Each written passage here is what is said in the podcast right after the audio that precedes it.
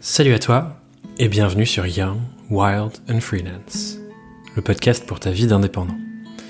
Je m'appelle Thomas Burbidge et chaque semaine, je pars à la rencontre d'autres freelances comme toi et moi pour les questionner sur leur activité et te partager ce qui les a menés où ils sont aujourd'hui. Si tu m'écoutes depuis un moment, tu sais qu'un de mes sujets favoris, c'est toute la partie marketing de nos activités.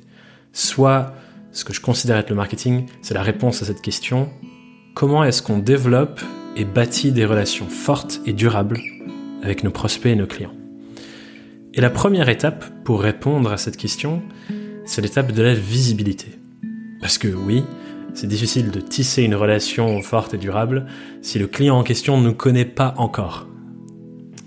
Et pour cet épisode, je suis donc parti interroger quelqu'un que j'ai découvert il n'y a pas si longtemps, mais qui est très rapidement devenu plutôt très visible dans mon paysage médiatique, surtout sur LinkedIn dans mon fil d'actualité.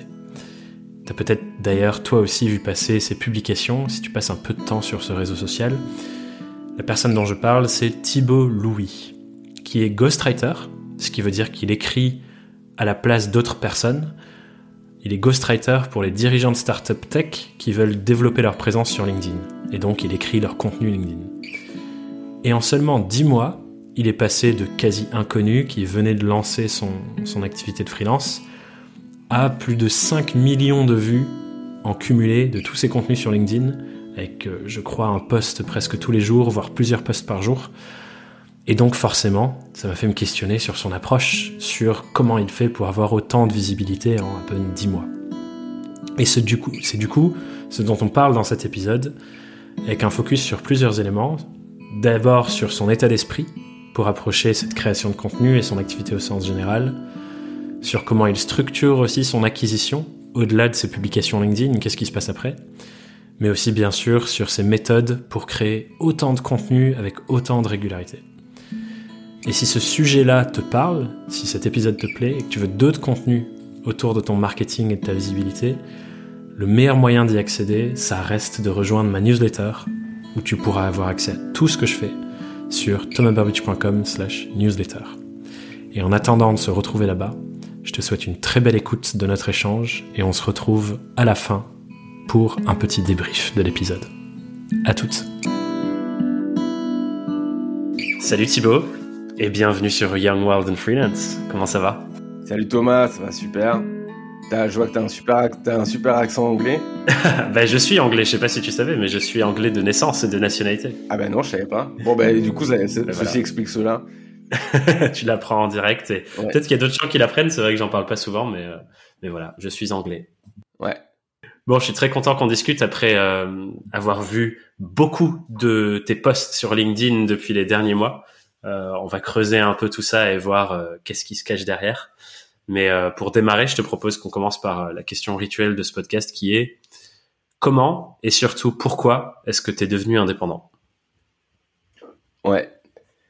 Alors, comment et pourquoi, c'est ça? Ouais. Ouais, alors le, le pourquoi, c'est marrant parce que j'ai écrit là-dessus euh, hier et donc là c'est assez simple. Moi, ça fait longtemps que que je voulais être entrepreneur.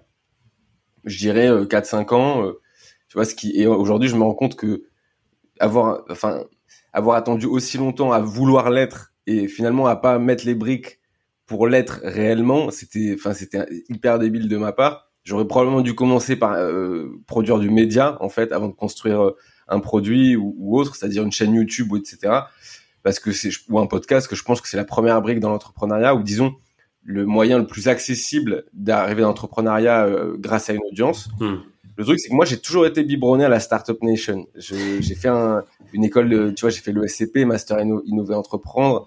C'est dirigé par des VC donc des investisseurs en capital euh, privé pour qui euh, bah pour eux généralement une startup c'est c'est probablement le meilleur moyen de, de rentrer dans l'entrepreneuriat pour une raison très simple c'est que les startups, ça scale. Hmm. Alors, qu'est-ce que c'est scaler Ça veut dire qu'en gros, euh, le but d'une startup, c'est de faire en sorte de gagner de l'argent quand tu dors.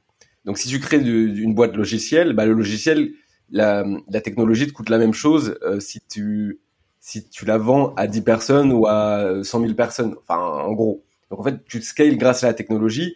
Ce qui fait qu'en fait, avec un certain coût de départ, quand une startup elle scale, et eh ben elle peut se revendre très cher. Hmm. Donc en gros, moi j'étais biberonné à la philosophie du, du, du scale, et, euh, et, donc je pensais que pour euh, entreprendre, il fallait faire une startup technologique.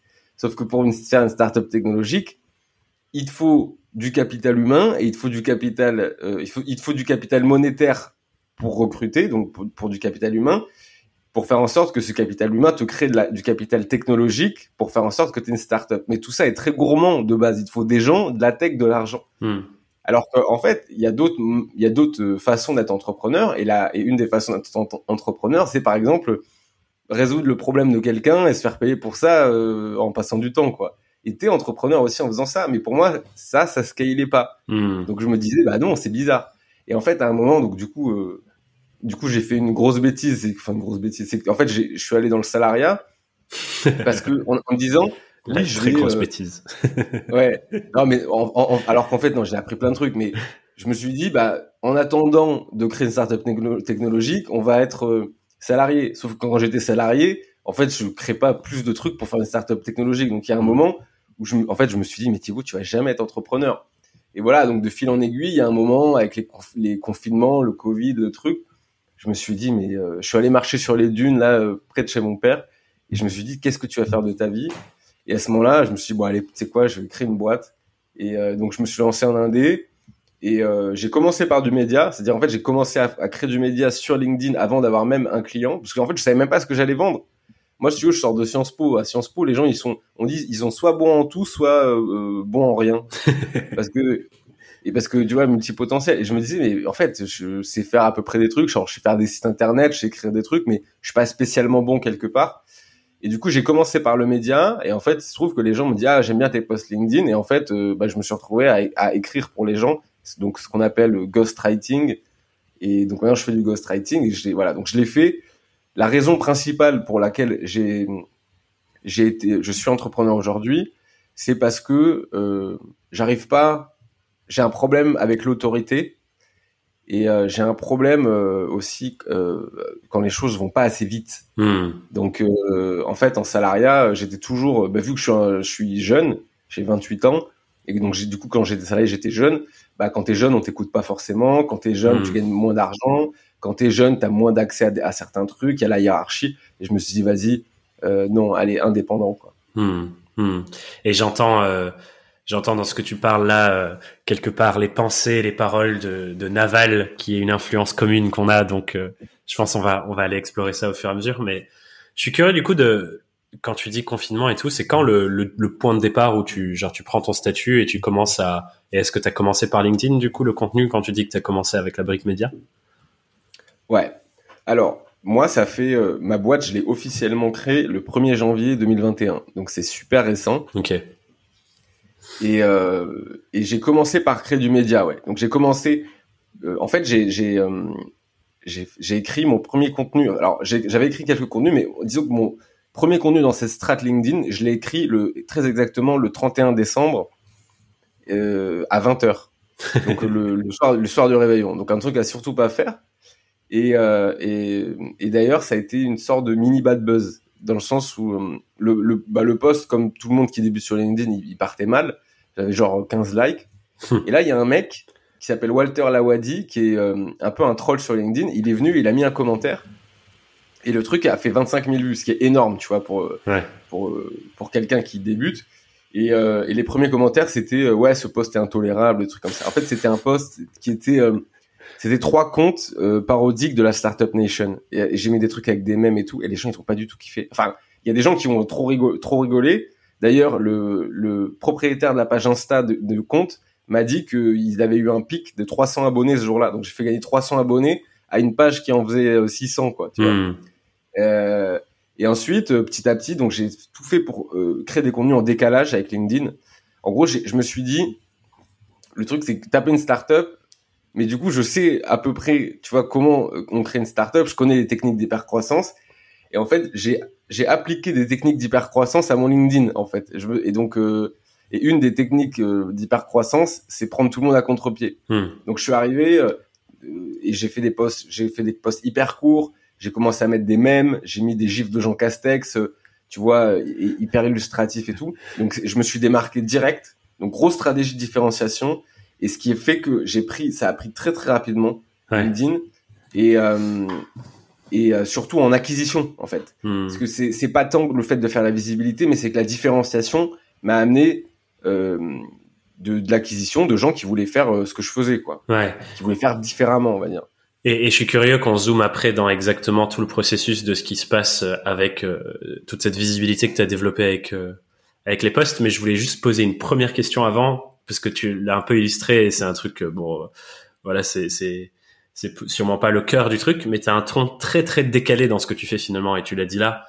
Tu as envie de prendre un peu à contre-pied de l'image très sérieuse que LinkedIn on est là pour bosser et toi tu arrives avec avec ton, ton humour un peu graveleux euh, qui, qui me plaît beaucoup et c'est ce que j'ai bien aimé d'ailleurs moi dans ton contenu.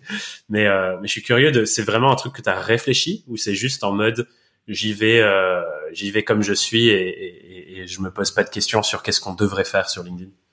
Ouais, bah justement, avant de alors je vais te répondre, mais moi j'aime bien avoir du feedback sur ce que les gens pensent ou interprètent. Donc, est-ce que tu pourrais rentrer un peu plus Est-ce que tu pourrais me dire vraiment ce que tu penses du contenu Ce que tu m'as dit, graveleux? Alors, Graveleux, je, je sais même pas ce que ça veut dire. Moi non plus, pas trop. Mais, ouais, mais je crois que graveleux, ça, c'est plutôt ça se, ça, si je dis pas de bêtises, c'est ça, ça, ça apparente au sexe ou, des trucs comme ça, tu vois. alors, non, c'est pas le cas. c'est pas ça que je voulais dire. Non, non, bah non, non, mais c'est, non, mais surtout que c'est pas vraiment un sujet euh, pour moi euh, euh, qui me fait rire ou autre, tu vois. Donc, j'ai pas graveleux, mais c'est euh, plutôt potache. Mmh, ouais. Euh, je crois que plutôt potache ou, ou, polémique, mais ou familier, je sais pas comment on peut dire. Et euh, ouais, mais est-ce que tu peux me dire bah, justement comment t'interprètes ça en fait? C'est pour toi, c'est quoi Qu'est-ce que tu penses de ma ligne édito en fait? Comment tu la définirais? Bah, moi, ce qui me vient, c'est que il y a ce truc de aller à l'encontre de. Alors, c'est quoi le terme que je cherche? Euh, Les idées, euh, les idées euh, communément acceptées. C'est-à-dire que on va dire là, ça c'est la vérité, c'est comme ça qu'on va faire, et euh, que tu viens balayer un peu tout ça avec une note d'humour pour venir euh, déconstruire ce genre d'idées reçues. Et que ça, ça fait partie de ta ligne pour euh, un peu attirer le regard. Et ensuite, tu as d'autres contenus où tu vas plus pousser sur des choses concrètes, mais que tu en as qui sont très entre guillemets top of funnel et on reviendra peut-être là-dessus parce que je sais que tu en, parles dans ta manière de structurer ton contenu, mais des choses qui sont très larges en mode je veux, je veux attirer sur euh, l'inverse de ce que tout le monde pense et me moquer un peu. Et ensuite, on va creuser dans des trucs plus, euh, plus, plus concrets au concret, entre guillemets. Ouais. Ok. Euh, non, ok. Donc c'est intéressant parce qu'il y a deux choses là-dessus sur lesquelles je peux te répondre. Il y a, en fait, il y a deux choses. Il y a la structure, il y a la stratégie, et ensuite il y a la tonalité. Hmm. Donc sur la, sur la, euh, sur la sur la tonalité, la tonalité, elle est pas réfléchie. Euh, elle est pas réfléchie en fait. Je, je je suis, euh, le, disons que la, la manière dont je parle sur mes contenus, c'est une extension de qui je suis dans la vie. Il n'y a pas de mmh. vraiment, euh, il n'y a pas vraiment euh, d'habit. Mmh, mmh. Parce que en fait, j'ai un, alors c'est un truc. Certaines personnes m'ont beaucoup reproché, d'autres me disent que c'est ma plus grande qualité. C'est que en fait, je sais pas faire autrement. Euh, je sais pas. Euh, je, je, tu vois, je vais pas pouvoir euh, faire l'hypocrite ou, ou je vais pas pouvoir me faire passer pour quelqu'un d'autre. Disons, j'ai un peu du mal, j'ai un peu du mal à, comment dire, à, à, à revêtir un, un, habit social en fait dans, la société. Et je suis pas sûr, que, ce, je suis pas sûr que ce soit nécessaire. Hein. Enfin, je veux juste rebondir là-dessus avant que tu continues parce que c'est hyper important. Parce que souvent, j'ai l'impression quand les personnes et les indés se disent euh, je veux commencer à créer du contenu et je vais aller sur LinkedIn et tout on est ultra sujet à ce qu'on pense qu'on doit faire et qui on pense qu'on doit être. Mm. Et, du coup, comme tu dis, on revêt une sorte de habit social. Moi, j'aime bien parler du masque. On porte le masque qu'on que les gens qu'on pense que les autres aimeraient qu'on porte. Mais la vérité, c'est qu'on va toujours être aimé et détesté pour quelque chose.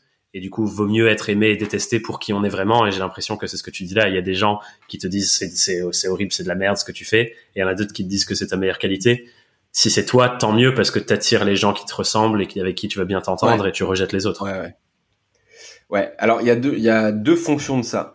La première c'est euh, en fonction de l'âge.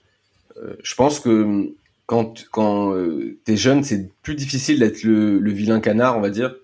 enfin le le, le black swan, c'est plus difficile quand tu es jeune et tu peux être plus facilement rejeté. Donc je dirais qu'il y a une fonction en plus plus t'avances dans, dans dans le temps et plus une, la singularité est positive. Hmm. Ça c'est la première fonction. Et je dirais qu'il y a une deuxième fonction, c'est en fonction la fonction de ton, on va dire de ton des milieux que tu fréquentes. Il y a des milieux qui sont beaucoup plus où c'est beaucoup plus mal vu de sortir de la norme.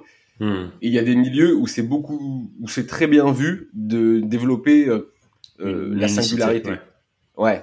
D'ailleurs, souvent, je me rends compte que que, euh, bah, pour moi, des bons parents, euh, c'est souvent des, des, parents qui vont développer plutôt la singularité de l'enfant, enfin, ou plutôt le laisser s'exprimer. Mais alors que tu as d'autres parents, alors je, je, suis pas là pour juger, hein, tu as d'autres parents, tu vois bien que ils vont plutôt avoir tendance à développer, euh, à, à, dire ok, sois discipliné, rentre dans le moule, euh, fais, fais, pas le, fais pas l'idiot quoi. Enfin, hmm. et ça, ça c'est aussi une fonction de l'éducation. Et moi, j'ai, il se trouve que euh, j'ai eu mon père, il est quelqu'un de très très indépendant d'esprit, et je pense que c'est une des valeurs qu'il a, qui m'a transmise là-dessus, et ce qui fait que bah ouais, tu parlais de dire la vérité et prendre donc oui et prendre euh, à contre-pied ce que les gens peuvent penser. Donc exactement, tu as la doxa et et moi j'aime bien dire la vérité, tu vois. Il y, a hmm. un, il y a un article qui m'a beaucoup plu de Paul Graham, qui est le dirigeant de, enfin l'ancien dirigeant de Y Combinator. Y Combinator, c'est c'est un des premiers accélérateurs de start-up aux États-Unis, ouais. où euh, qui a notamment fait émerger euh, Airbnb, etc., etc. Mais à la limite, ça c'est accessoire. Il a, il a, il est, c'est quelqu'un qui a écrit beaucoup en fait, qui fait beaucoup passer ses idées par l'écriture. Et il a écrit un article qui s'appelle euh, How to Write Usefully. Hmm. Et donc tu vois, c'est pas How to Write to get views, How to Write beautifully, c'est How to Write usefully. Et là-dedans, il, il parle de dire la vérité. Et il, dit, hmm. il dit, en fait, ce que tu dois dire, tu dois, en fait, tu dois dire une vérité et les gens, et, lever le voile sur quelque chose. Et le truc, c'est que moi, c'est ce que j'essaie de faire, quoi. Euh, il y a une, il y a une phrase qui dit, alors c'est un, un proverbe, je sais plus, danois ou je sais plus quoi, ou égyptien, c'est pas pareil, mais. je sais pas où euh, qui dit, euh, Et qui, qui dit, euh, je crois que c'est égyptien, qui dit en gros le, la plus grande bibliothèque du monde se trouve dans les dans les tombeaux des cimetières. Hmm. C'est en fait, euh, en fait, on, la majorité des gens, ils, sont enterrés avec plein de choses très utiles qu'ils ont jamais documentées. Hmm. Et en fait, euh, le fait de pas documenter en public ce que tu fais fait que l'humanité, en quelque sorte, elle perd un peu de, de savoir à chaque génération. Euh, enfin, en tout cas, elle avance pas aussi vite. disons que le, la science et, et, les savoirs avancent pas aussi vite que euh, que ce que ça pourrait. Et notamment pour un truc très simple, c'est que les gens documentent pas. Hmm. Parce que aujourd'hui, tu vois, le, notre, on est presque biologiquement ou culturellement au XXe siècle euh, habitué. Disons, on est comment comment dire, comment utiliser ça, wired. Je sais pas ce que comment câblé en français, mais câblé, voilà. En fait, on est câblé l'humain du XXe siècle a été câblé par le fait d'être passif face à l'information. Tu vois, tu lis, tu lis le journal, tu regardes la télé, t'écoutes la radio, mais tu participes pas en fait. Hmm. Et euh, et euh, le fait de diffuser sa propre voix et de documenter ça, c'est quelque chose qu'on fait pas naturellement parce que c'est à la base euh, réservé aux médias. Hmm. Donc les gens le font pas. Sauf que donc c'est quelque chose d'un peu nouveau de pouvoir avoir une voix sur Internet et du coup, bah, il faut apprendre aussi euh, à écrire, etc., etc. Et je pense que l'important, c'est euh, de dire la vérité, parce que beaucoup de médias, euh, je vais pas dire, je vais pas dire qu'ils disent pas la vérité, parce que ça va faire un peu un truc complotiste, mais ils, en tout cas, ils parlent pas de sujets sur, sur lesquels moi j'ai envie de parler. Et le truc, c'est que par exemple, si tu veux parler de digital marketing, t'as pas un TF1 du digital marketing, hmm. ou t'as pas un, t'as pas une radio copywriting. Donc tout ça, il faut, il faut le créer en fait, tous ces médias là donc mon but, c'est deux choses. Bah, c'est write usefully, donc essayer d'être utile aux gens, et ensuite, euh, et ensuite euh, dire la vérité, ouais, comme tu as mhm. dit. Donc c'est vraiment lever le voile, c'est très important. Hmm. Et, euh, et, en général, les gens te remercient pour ça. Hmm. Ouais, j'ai l'impression que effectivement, ça te réussit bien. J'ai quand je préparais l'épisode, j'ai vu que tu avais fait un petit un petit fil sur Twitter où tu parles de du fait que tu as dépassé 5 millions de vues sur LinkedIn et tout ce que tu as appris et tout ce que ça t'a permis d'avoir, le fait de vivre ce cheminement-là, et ça allait super vite finalement, c'est moins d'un an.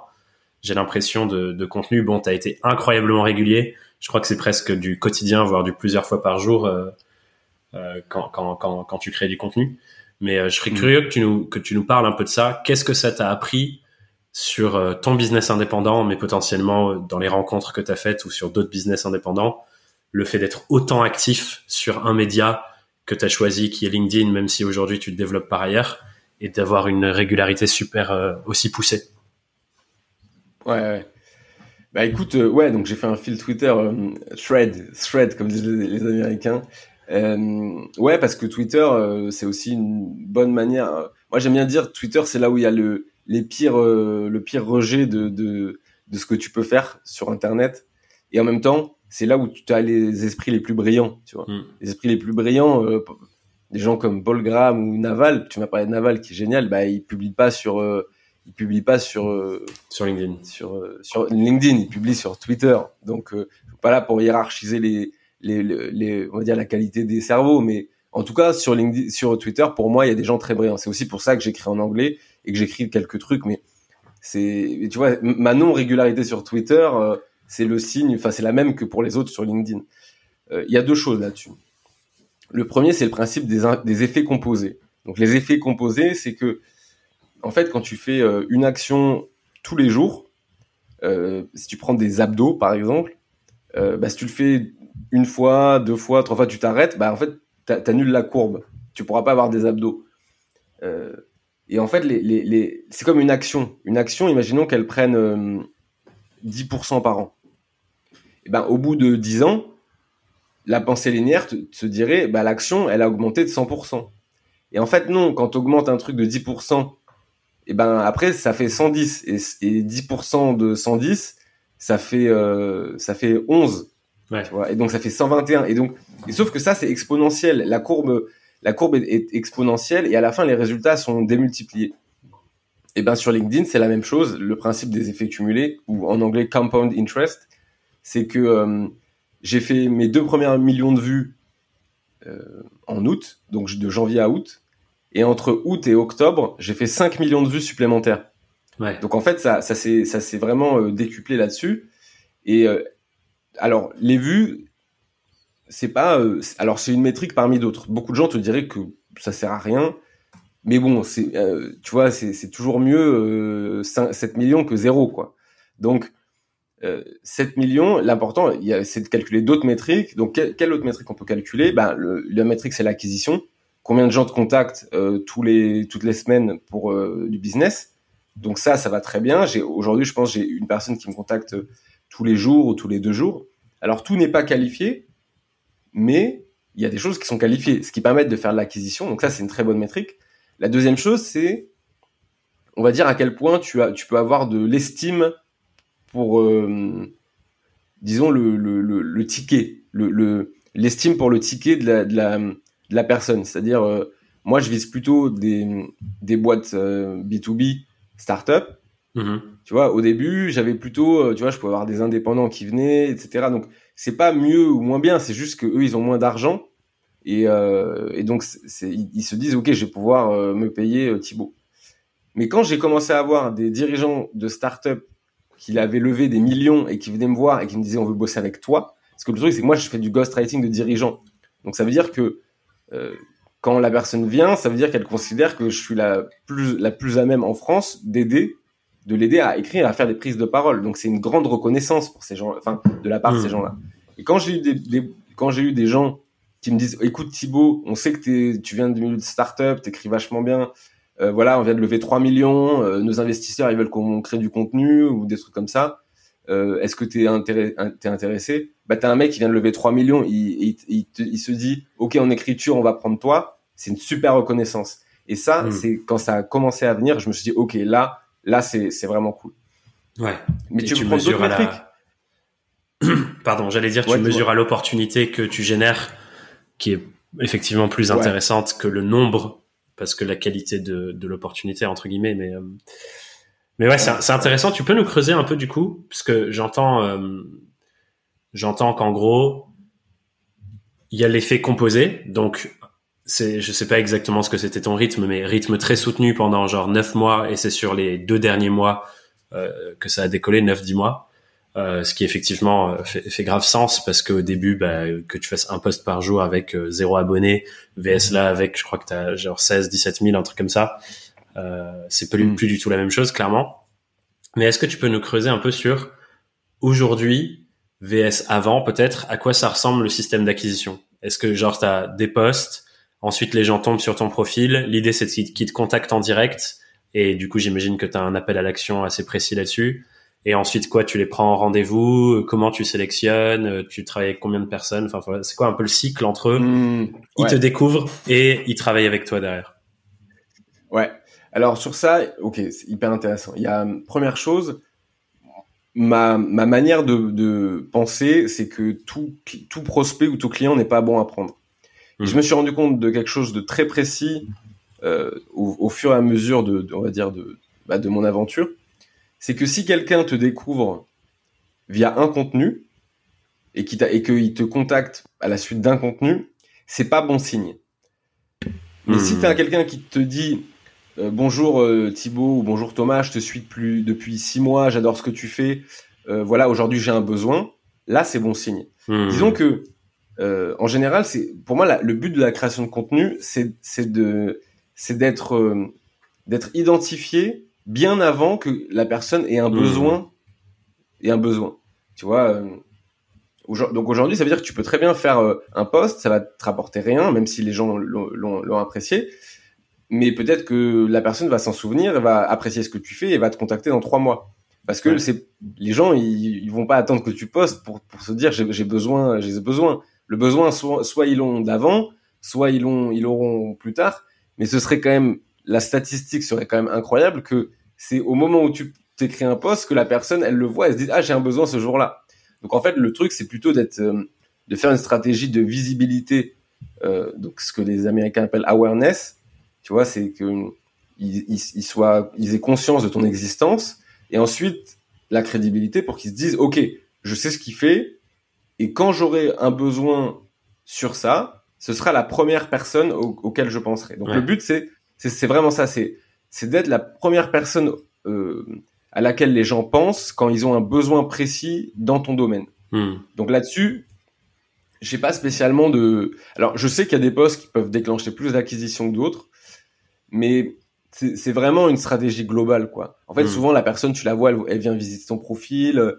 Euh, parfois, elle peut, elle peut lâcher un like ou un commentaire, un truc comme ça, et, et tu t'identifies que c'est des gens qui, à un moment ou à un autre, euh, pourraient te te contacter. Et souvent, je me dis, lui, qu'est-ce qu'il vient faire là? Il est un peu trop curieux. Et à un moment, il arrive, tu vois. Hmm. Il arrive et il te demande, euh, ou alors il te recommande à quelqu'un d'autre, etc., etc. Hmm. Mais, mais en général, j'ai du mal avec les gens qui te disent, oui, euh, j'ai fait euh, recherche inversée sur LinkedIn et je suis tombé sur ton profil. Peut-on s'appeler?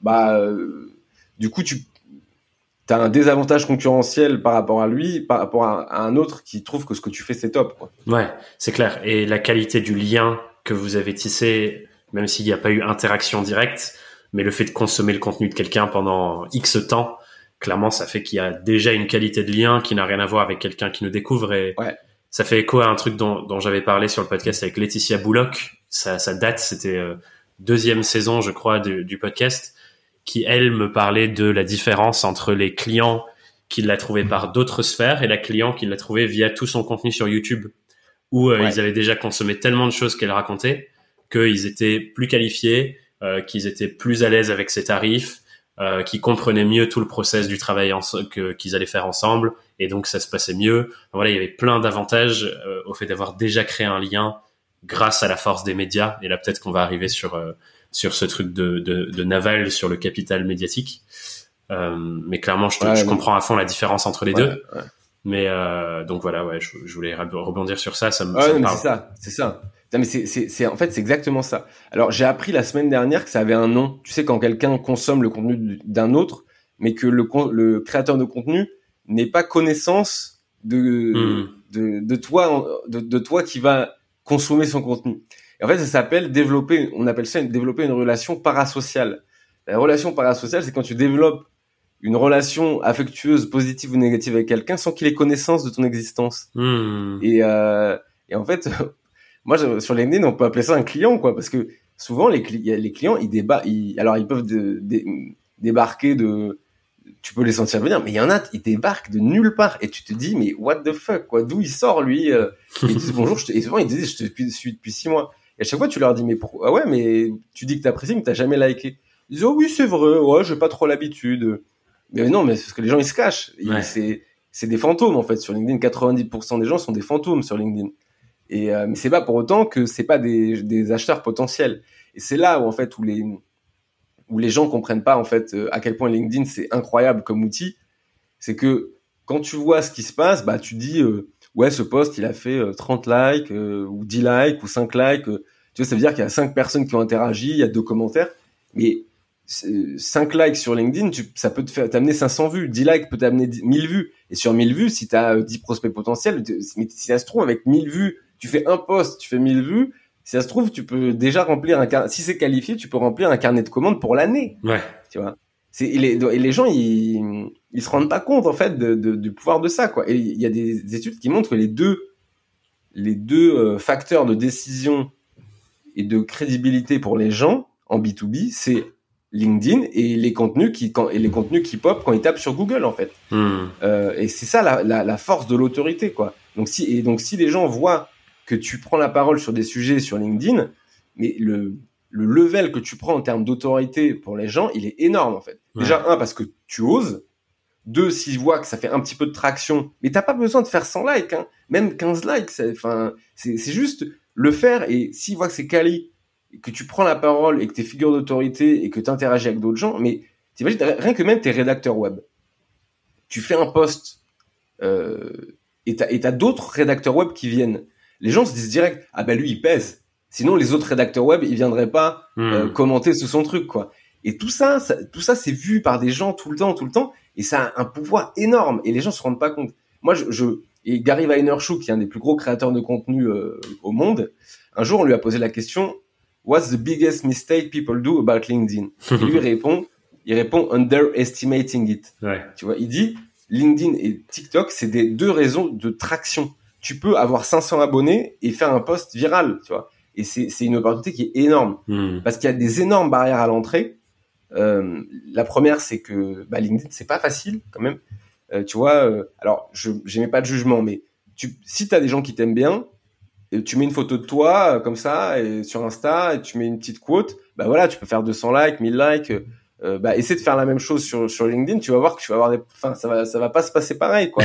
Parce que LinkedIn c'est dur. LinkedIn c'est faut que pour envoyer la sauce, faut que tu fasses un soit des posts sur le digital marketing ou si t'en fais ou, ou que tu mettes du, du truc sur du contenu sur ce que tu fais ou que mais il faut que ça soit puissant quoi. Hmm. Ce qui veut pas dire que c'est plus plus difficile que je dirais pas que c'est plus difficile qu'ailleurs, hein, parce que Insta, moi je trouve que c'est très difficile. Par exemple, j'aurais jamais de traction sur Insta parce que je suis nul en visuel et en photo.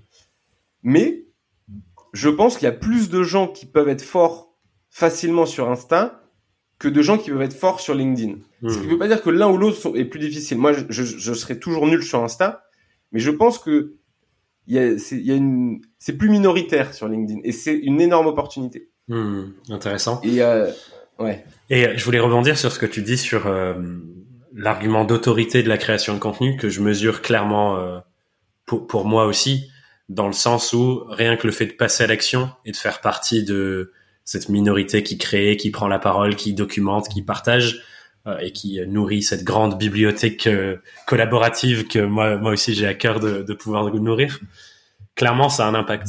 Et, et je, mais je serais curieux de t'entendre aussi sur tu vois, pour toi, et tu as pris un exemple qui est la, rédaction web, c'est un lien hyper direct avec ce que tu vends derrière. Toi, la visibilité LinkedIn et de pouvoir avoir autant de autant de vues, euh, de, de, pouvoir montrer aussi que ben voilà il y a des résultats concrets sur l'acquisition, c'est exactement ce que tu vends à tes clients. Donc ça fait d'autant plus sens.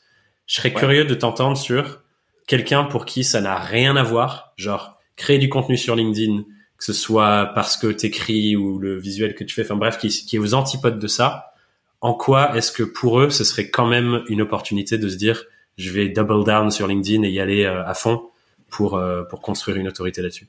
Ouais, ouais, ouais. Alors là, il y a sur ça, il y a plusieurs choses. Donc euh, moi, je me perds dans les pensées. Donc je, là, je le dis, je, je build in public. Donc un, autorité. Euh, ok, donc je vais parler argent et, et, et ROI. Et deux, euh, rappelle-moi si je me, si je me, si je m'échappe. Et deux, pourquoi LinkedIn, c'est pas que pour euh, vendre des logiciels euh, ou, ou, du B2B, mais que c'est pour tout le monde, et, euh, en B2C ou, ou, autre. Un, l'autorité. Il y a des choses, en fait, quand tu, tu, parles aux dirigeants qui publient sur LinkedIn ou aux indés, et que tu leur dis, est-ce que tu peux mesurer vraiment tous les indicateurs positifs que t'apporte LinkedIn? Ils te disent, alors il y a des choses pas mal en acquisition, mais il y a aussi plein d'indicateurs qui, qui macro qui sont pas on peut pas vraiment les mesurer en termes euh, statistiques, mais on les sent. Mmh. Et euh, par exemple, il y en a un qui, alors tu m'as parlé, tu m'as parlé de des prix. Tu vois, alors moi j'ai des prix qui sont euh, plus élevés que les prix du marché. Et tu vois, c'est, il y a un truc, c'est par exemple euh, calculer à quel point un prospect va te faire chier dans le processus commercial. Ça, à la fin, il achète ou il achète pas, mais ça veut pas dire que il t'aura pas cassé les pieds ou non. Donc, moi, je, quand, quand un prospect vient, il négocie pas les prix en général. Il dit soit il dit c'est bon, soit il dit c'est pas bon. Mais s'il me dit on négocie, je lui dis non. Et le fait d'avoir une d'être d'avoir de l'autorité sur ce que tu fais fait que ton positionnement prix haut est plus facilement justifié. Hmm. Et, euh, il, il t'embête, les gens t'embêtent beaucoup moins. D'ailleurs, si quelqu'un me fait chier avec le prix, ça me ça me rend ouf quoi. Donc euh, je lui dis bah casse-toi. Enfin, je leur dis pas casse-toi, je suis très gentil, hein, mais c'est pour caricaturer. Euh, parce que il y a des il y a des gens qui quand ils, disons que bah toi tu toi tu vas pouvoir m'en parler aussi parce que tu as un podcast t'es freelance depuis beaucoup plus longtemps que moi mais euh, tu as des gens ils, ils pensent que un freelance c'est comme un salarié. Et du coup ils parlent mal à leur salarié ou leur disent fais ci fais ça. Mais euh, freelance euh, t'es pas salarié quoi. T'es pas alors il y a, y a des freelances qui peuvent penser qu'ils sont mais freelance t'es pas salarié. T'es pas là pour faire ce que la personne te dit de faire. Là t'es là pour euh, pour proposer éventuellement de collaborer. Mais tu es dans une relation pour moi d'égal à égal. C'est pas parce que la personne, enfin, la personne te donne de l'argent, toi tu lui donnes une compétence, mais c'est pas parce qu'elle te paye que euh, que à la fin c'est elle qui, toi tu lui offres de la compétence, quoi. Donc c'est pas pour ça que euh, que t'es dans un rapport de soumission. Et ça, l'autorité, c'est bien. C'est que moi, moi, parfois, je me, les gens ils me disent des trucs, et je dis non, non, mais je suis désolé, là, tu dis, tu dis de la merde là, tu vois. Quand, quand quelqu'un m'essaie de me raconter des trucs, je lui dis mais tu, tu, fais appel à moi pour poster sur LinkedIn et tu et je te dis un truc, tu me dis non, bah euh, si, si je le je, je, je sais que je sais. Donc hmm. il y, a, y, a, et ça ça se mesure, ça peut pas se mesurer, mais c'est euh, à quel point tes clients t'écoutent. Mmh. J'avais un client, il j'avais un client, je l'ai sorti parce que euh, il écoutait rien. Et en fait quand un client il écoute rien, tu passes beaucoup plus de temps avec lui et du coup ça, ça te coûte de l'argent. Mais ça tu peux pas le mesurer. Mmh. Mais quand tu as de l'autorité, les gens t'écoutent, ça va plus vite en fait. Hmm. Et ça, ça, et ça, bizarrement, tu pourrais presque le mesurer en termes économiques. Ouais. Mais euh, disons que la, la, douleur ressentie quand tu as de l'autorité, elle est moins forte en charge mentale, et ça, c'est énorme pour moi. Ouais, ouais. Je vais me permettre de reformuler parce que je trouve ça hyper intéressant. Parce que j'ai l'impression que ce que tu me dis, c'est que quand les personnes qui te contactent, les, les prospects et les clients perçoivent que tu as de l'autorité sur ton sujet, ici de par la création de contenu, mais il y a, a d'autres vecteurs, mais on parle de la, du vecteur création de contenu ici. Quand on, perçoit cette autorité, il y a une espèce de balance de pouvoir qui se rééquilibre, voire qui s'inverse entre guillemets, même si je pense que l'expérience de la, majorité des indépendants et des freelances, et je pense que surtout ceux qui travaillent via des plateformes qu'on ne nommera pas, et c'est malheureux, vivent une sorte de déséquilibre de pouvoir de c'est le client qui a le pouvoir et toi euh, t'es le prestataire et t'as moins le pouvoir et que cette balance de création de contenu et donc de perception d'autorité fait que ben voilà c'est plus rééquilibré voire c'est toi qui es en posture de pouvoir parce que ben, tu as plus de demandes donc tu peux te permettre de dire non quand les conditions que tu souhaites ne sont pas remplies dans ton cas j'ai l'impression c'est des conditions tarifaires mais autre aussi de euh, est-ce que la personne elle t'écoute?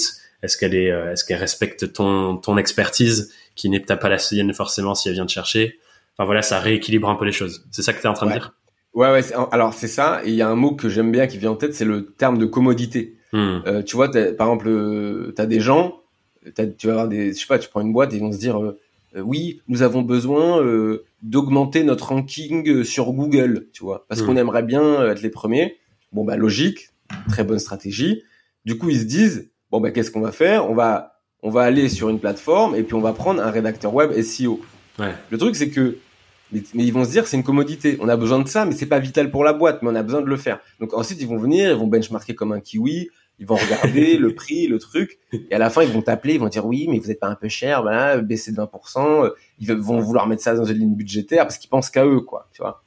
Et euh, et, et là-dessus, mais le truc c'est qu'ils arrivent sur la plateforme, ils voient Michel, ils ont jamais vu Michel, ils voient euh, Sophie, ils ont jamais vu Sophie. Sophie elle a 200 euros l'article, Michel il a 250 bon, euh, ok, euh, ouais, mais lui, Michel, il a plus de, il a plus d'expérience.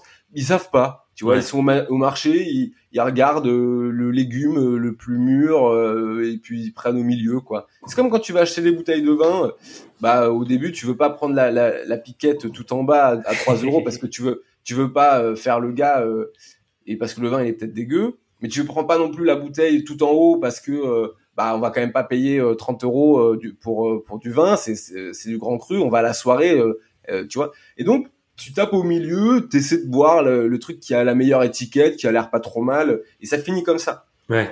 Mais c'est, et eh ben, pour le freelancing, c'est pareil. Si tu, si tu vas dans une, dans, dans un, une boutique et tu sais que tu aimes le chardonnay et tu dis ah mais je le connais ce chardonnay. Ah tel domaine domaine Mourgis. Ah très bien domaine Mourgis. Ah j'adore très très bien. Côte super. Et t'achètes le côte parce que tu connais déjà. Et eh ben en hmm. freelancing c'est pareil.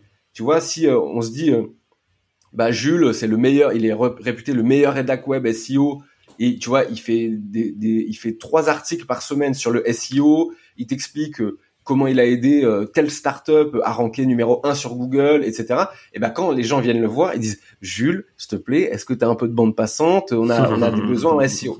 Et alors le rapport s'équilibre, ça c'est sûr. Est-ce qu'il s'inverse? Je sais pas. De toute façon, le jeu c'est pas forcément euh, un jeu de pouvoir, mais c'est un jeu de choix. Hmm. Et euh, et le truc c'est qu'en freelance, ton ta plus grande ressource et ton plus à protéger, c'est le temps. Et en gros, donc moi il y a des trucs, c'est que au début je passais trop de temps à, dans les cycles commerciaux. Et du coup, il y a des moments où je disais, euh, en fait maintenant je dis aux gens, comme ils disent ouais on va réfléchir, on se rappelle temps et tout. Je dis bon, euh, on s'est appelé, euh, c'est oui ou c'est non. Mais je je vous rappelle pas, tu vois. En fait, j'ai pas le temps de rentrer dans les sites commerciaux parce que sinon ça va me pénaliser pour, les clients actuels. Et donc donc en mmh. général en général si si, on fait deux appels et que ça close pas, je continue pas. Hmm. Je, c'est, on s'appelle une fois, on close et euh, on, on, finit, on finit les détails par mail et ensuite on commence, tu vois. Hmm. C'est, euh, sinon ça prend trop de temps et je, donc euh, trop pénible. Waouh, j'adore parce que c'est hyper intéressant hein, parce que j'entends une forme de radicalité là-dedans qui est clairement quelque part à ton service et en même temps j'imagine qu'il y a des gens face à toi et je suis curieux de ton expérience là-dessus qui doivent être là en mode euh, mais mais c'est qui ce type euh, pourquoi est-ce qu'il se permet ça quoi ou comment bah, plutôt il se permet ça ben figure-toi euh, pas tant que ça en fait. Pas tant que ça pas tant que ça parce que déjà avant de d'appeler quelqu'un je prends le, vraiment le soin de le qualifier. Tu vois je, mmh. je, lui envoie un, un, questionnaire je lui dis est-ce que tu peux remplir ce questionnaire ça prendra quelques minutes. Ça me permettra de vraiment bien qualifier ta demande etc ensuite je pose des questions supplémentaires mais si s'il n'a pas répondu à mes questions, euh, euh, bien, je prends pas l'appel en fait. Hmm. Sauf si je connais la personne, tu vois. Mais, mais ça me, par exemple, il y a des gens, ils, ils viennent, et puis, euh, et puis, enfin ça c'était au début, ils viennent, ils t'appellent, et puis tu te rappelles plus jamais, tu te rends compte qu'en fait, tu sais, ils savaient pas vraiment ce qu'ils voulaient. Bah, si tu envoies un formulaire à quelqu'un, bah, quand les gens viennent me voir, quand j'envoie, euh, quand j'envoie le, le, le, formulaire, tu as 10% ou 15% des gens qui ne remplissent pas le formulaire. Ouais. Genre 10% bon bah ciao quoi. Ouais. Si tu veux pas remplir un formulaire 5 minutes pour me qualifier ta demande, euh, à quel moment tu auras du temps pour moi si euh, tu me files euh, de l'argent en fait? Hmm. Donc il y a une forme de radicalité et ça peut avoir, il peut avoir une forme une, une autre forme d'insolence peut-être, mais d'un autre côté c'est aussi moi, c'est marrant parce qu'il y a beaucoup de gens qui pensent que je suis un connard alors que je, alors qu'en fait je suis quelqu'un de de vraiment comment dire j'adore, j'adore aider les gens, tu vois. Mmh. J'adore aider les gens. Et quand je suis rentré à mon master, tu vois, à, à l'ESCP, euh, il faut juste que je me branche deux secondes. Vas-y. dit. C'était prévu, mes amis. Ouais. Et euh, tu vois, quand je suis rentré à mon master à l'ESCP, euh, le directeur du master, il m'a dit euh, pourquoi vous voulez entreprendre? Et j'ai dit parce que j'ai envie d'aider les gens. Et il m'a dit, je vous crois pas. Hmm. C'est une fausse raison, vous me dites du bullshit. Vous voulez faire une levée de fonds et être dans BFM, c'est ça la réalité, monsieur. Ouais, ouais, voilà. Il me dit, mais bah, si tu veux aider les gens, on va faire une asso. Et je lui ai dit, bah non, parce que euh, hmm. si tu veux aider les gens à un, un, grand, un certain degré, il faut que tu il faut que aies de l'argent et du pouvoir, tu vois. Ce que je veux dire, c'est qu'un un dirigeant, euh, tu vois, aujourd'hui, Jeff Bezos, les gens le prennent pour un, un, un fou. Euh, il y en a qui le détestent, ou Elon Musk, ou j'en sais rien. Mais il se trouve que ces gens, euh, chaque année, ils donnent des milliards euh, à la charité ou à des assos, mais ils sont pas lavés de leur péché pour autant. Mais il se trouve que quand même, ils ont du pouvoir et ils ont le pouvoir de, de faire changer les choses. Demain, si, si, Bill Gates il veut appeler Joe Biden et, et, faire avancer un gros sujet pour aider des gens, il peut le faire. Hmm. Si toi, tu as, as, fait ton assaut, euh, bah, t'es es ignoré. Donc en fait, si tu veux aider les gens à une certaine échelle, il y a un moment où tu vas forcément devoir passer par euh, une quête de pouvoir. Euh, voilà. Et donc pourquoi je te disais ça? Ah oui, parce que je me suis rendu compte en fait que le freelancing, c'était déjà le fait que moi je sache, je sache même pas que quand je voulais être entrepreneur, que j'envisage même pas le fait de devenir freelance, c'est parce qu'en fait, je voyais pas de contenu. Je savais pas ce que c'était un freelance. Je savais pas comment ils faisaient. Pour moi, c'est des entreprises, elles achètent à des entreprises. Et en fait, non. Il y a hmm. plein d'entreprises qui achètent à des gens. Pour moi, les freelances, c'était des chauffeurs Uber et, et des Deliveroo. C'était de la commodité. Hmm. Et en fait, je me, suis, je me suis dit, quoi, 3 millions de personnes sont freelance en France, c'est énorme. Et en fait, tu, tu, vas sur LinkedIn, tu commences à publier du contenu, et, et, je, et même le nombre, par rapport aux gens qui like et commentent mes trucs, je me dis, mais comment il peut y avoir autant de freelance, en fait? C'est, je, je savais même pas. Et en fait, en discutant avec plein, plein, plein d'entre eux, je me rends compte qu'il y en a plein qui se font martyriser méchamment, quoi. Ah ouais. Tu vois?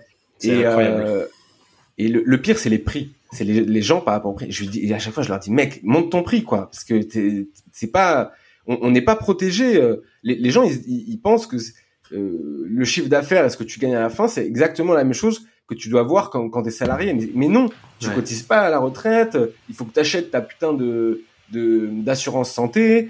Euh, si si t'es malade, t'as pas de chômage. Enfin, tu vois, il, faut changer cette vision-là. Et les gens, ils le, le, reconnaissent pas, tu vois. Euh, ils le, le captent pas. Et donc, il y a des gens qui te peuvent te maltraiter. T'as des gens qui peuvent te, prendre pour un prestataire, pour une commodité. Et il y a aussi ce côté. Euh, moi, j'ai envie de d'être une voix dans le freelancing euh, pour tirer la sonnette d'alarme, pour pour aider les gens, pour être là s'ils ont besoin, tu vois, mais pour vraiment faire avancer les choses et éduquer le marché. Ouais. Et tu vois, j'ai une page, en fait, j'ai deux pages sur euh, sur LinkedIn. J'ai ma page perso Thibault Louis et j'ai une page entreprise qui s'appelle Better Call Thibault où j'envoie plein de, de mèmes. La page a 3000 abonnés quand même. Et en fait, c'est que des blagues sur euh, les rapports avec les clients. Ouais. Genre la tête du client quand il fait son like. Euh, moi, quand le client veut négocier, je mets des mèmes et des gifs. Et euh, c'est une manière d'éduquer aussi les gens et de leur dire si tu veux bosser avec moi, euh, bah tu vas devoir me donner du crédit et du respect quoi. Ouais. Et donc, et donc pour répondre à ta question, oui, il y a une petite forme d'insolence, mais d'un autre côté, elle est nécessaire vis-à-vis du rapport de pouvoir entre les entreprises et les prestataires aujourd'hui, je pense. Hum, hum.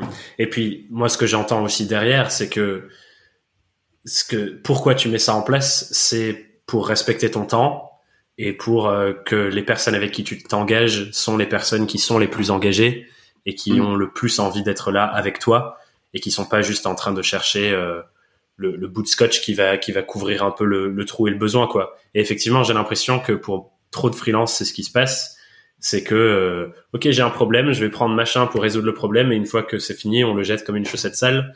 Et c'est ce qui se passe trop dans dans dans le choix qu'on arrive à un moment donné où euh, la seule chose qui est prise en compte, c'est ok, je regarde la fin du devis, ok, on va prendre pas le moins cher, pas le plus cher, mais voilà le, deuxième moins cher euh, parce qu'on se dit que comme ça on fait bien.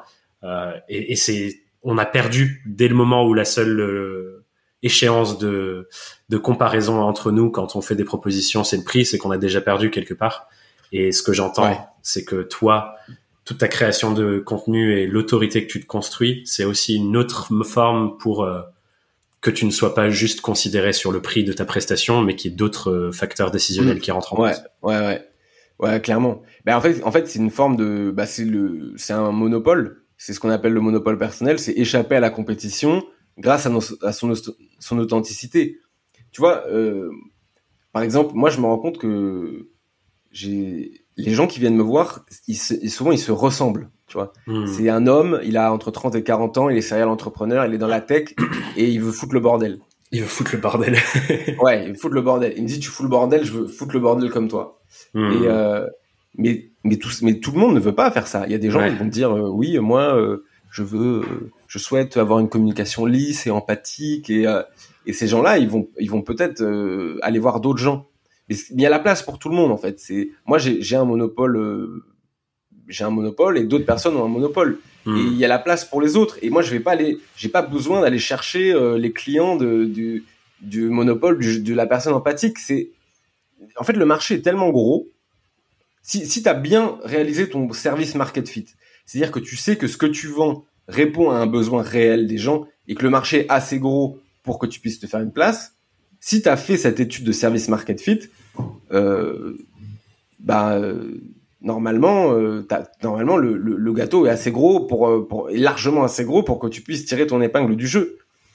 Euh, donc, hmm. donc, donc voilà. Et sur protéger son temps, oui. Alors moi j'ai un truc, c'est que tu vois, ce matin j'ai aidé, j'ai aidé un gars qui a un peu de mal à s'organiser. En fait, il a du mal à trouver son positionnement marché, son service market fit je lui ai dit bah déjà crée du média et crée et trouve du, du trouve du signal de, de, de marché. Vois ce qui a le plus de feedback. Ouais. Bah oui, voilà, c'est ça. Et souvent, bah, quand tu vas faire l'acquisition, tu vas te rendre compte de ce que les gens ont besoin. D'ailleurs, c'est pour ça que moi, je j'ai écrit des posts LinkedIn à un moment. Parce qu'en fait, les, je, vendais d'autres trucs et les gens me disent non, mais on veut, on veut, on veut que t'écrives pour nous, tu vois. Ouais. Et au bout d'un moment, je disais non, mais moi, je fais ci, ça. Et à la fin, tu, quand, en fait, tu dis mais attends, mais je fais de l'acquisition à mort sur un truc que je vends même pas. Et il serait peut-être bien de, et il nous dit, non, mais c'est une énorme douleur pour moi, je te paye ça et tout. Et limite, les gens, ils disaient, si, si, prends mon argent, euh, shut up and take my money, tu vois.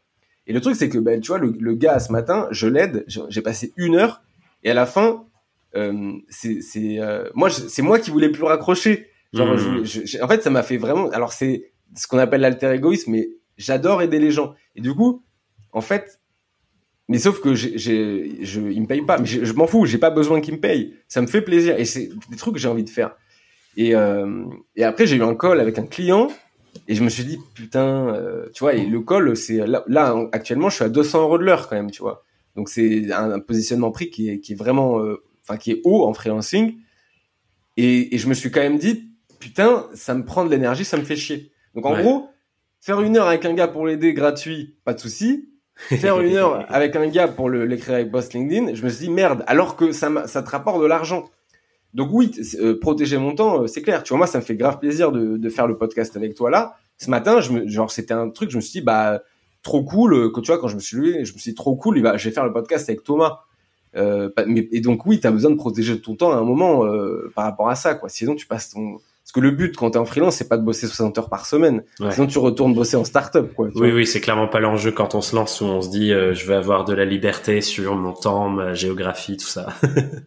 ouais. Oui oui, euh, alors oui, la géographie, bah moi je moi je suis comme toi, enfin je pense que tu te balades un peu. Euh, t'es un peu free spirit, free location. et les gens ils veulent ils veulent rester à Paris ou à Tours ou je sais pas où. Euh, moi j'ai toujours eu la, eu la bougeotte et j'ai vécu beaucoup à Paris, mais je j'aime plus j'aime plus Paris.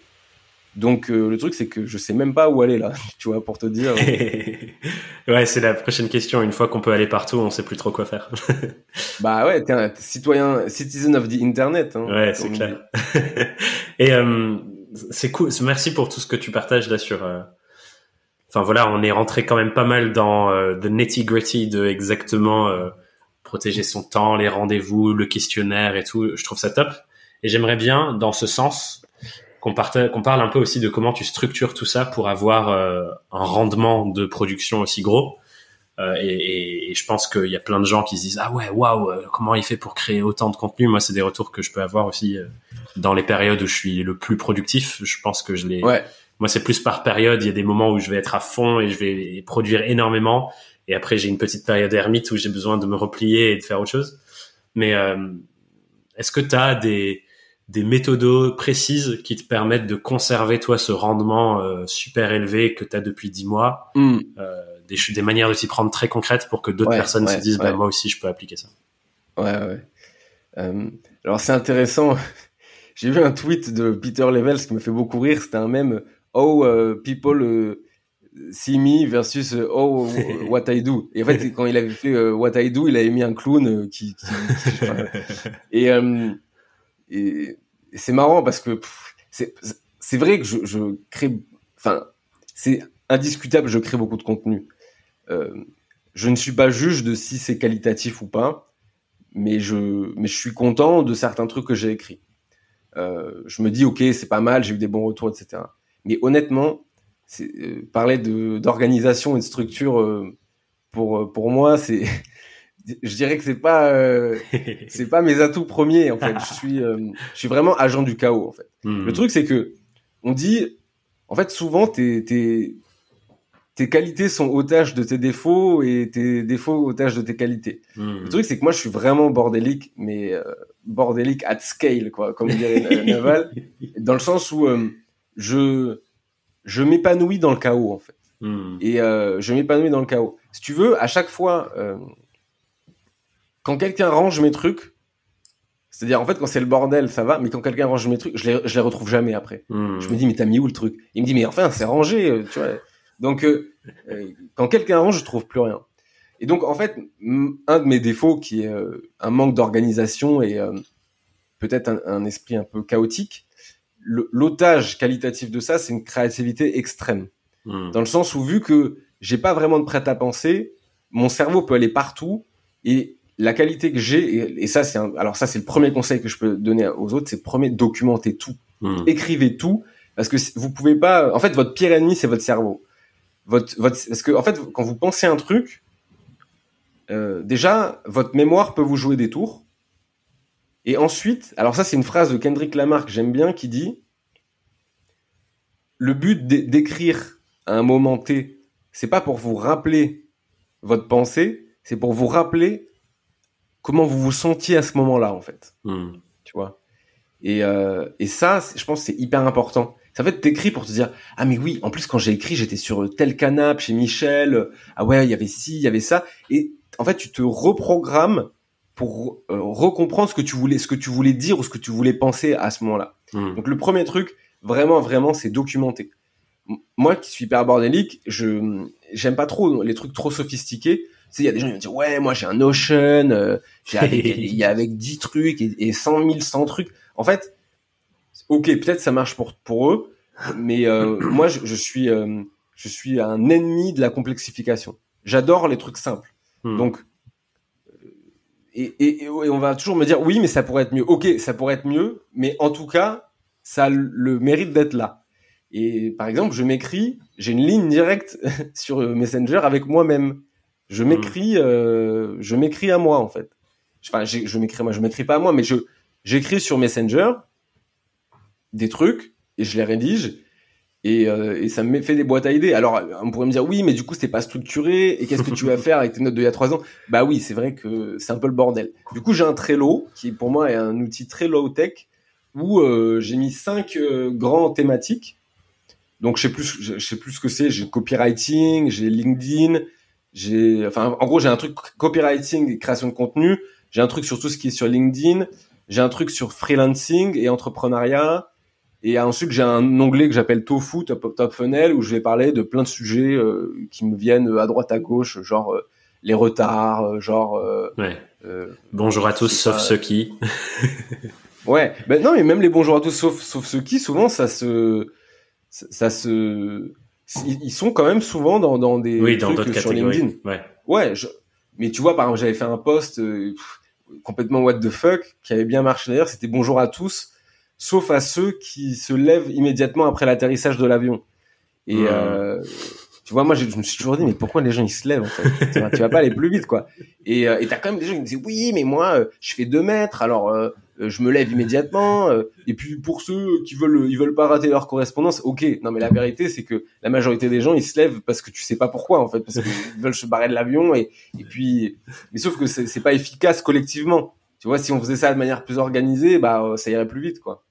Donc c'est comme les gens, tu sais, qui foutent les. En fait, t'es es dans le train ou dans l'avion. Et ils se foutent au milieu, ils prennent leur bagage, ils le mettent, et en fait, pendant ce temps-là, t'as tous les gens derrière qui doivent attendre.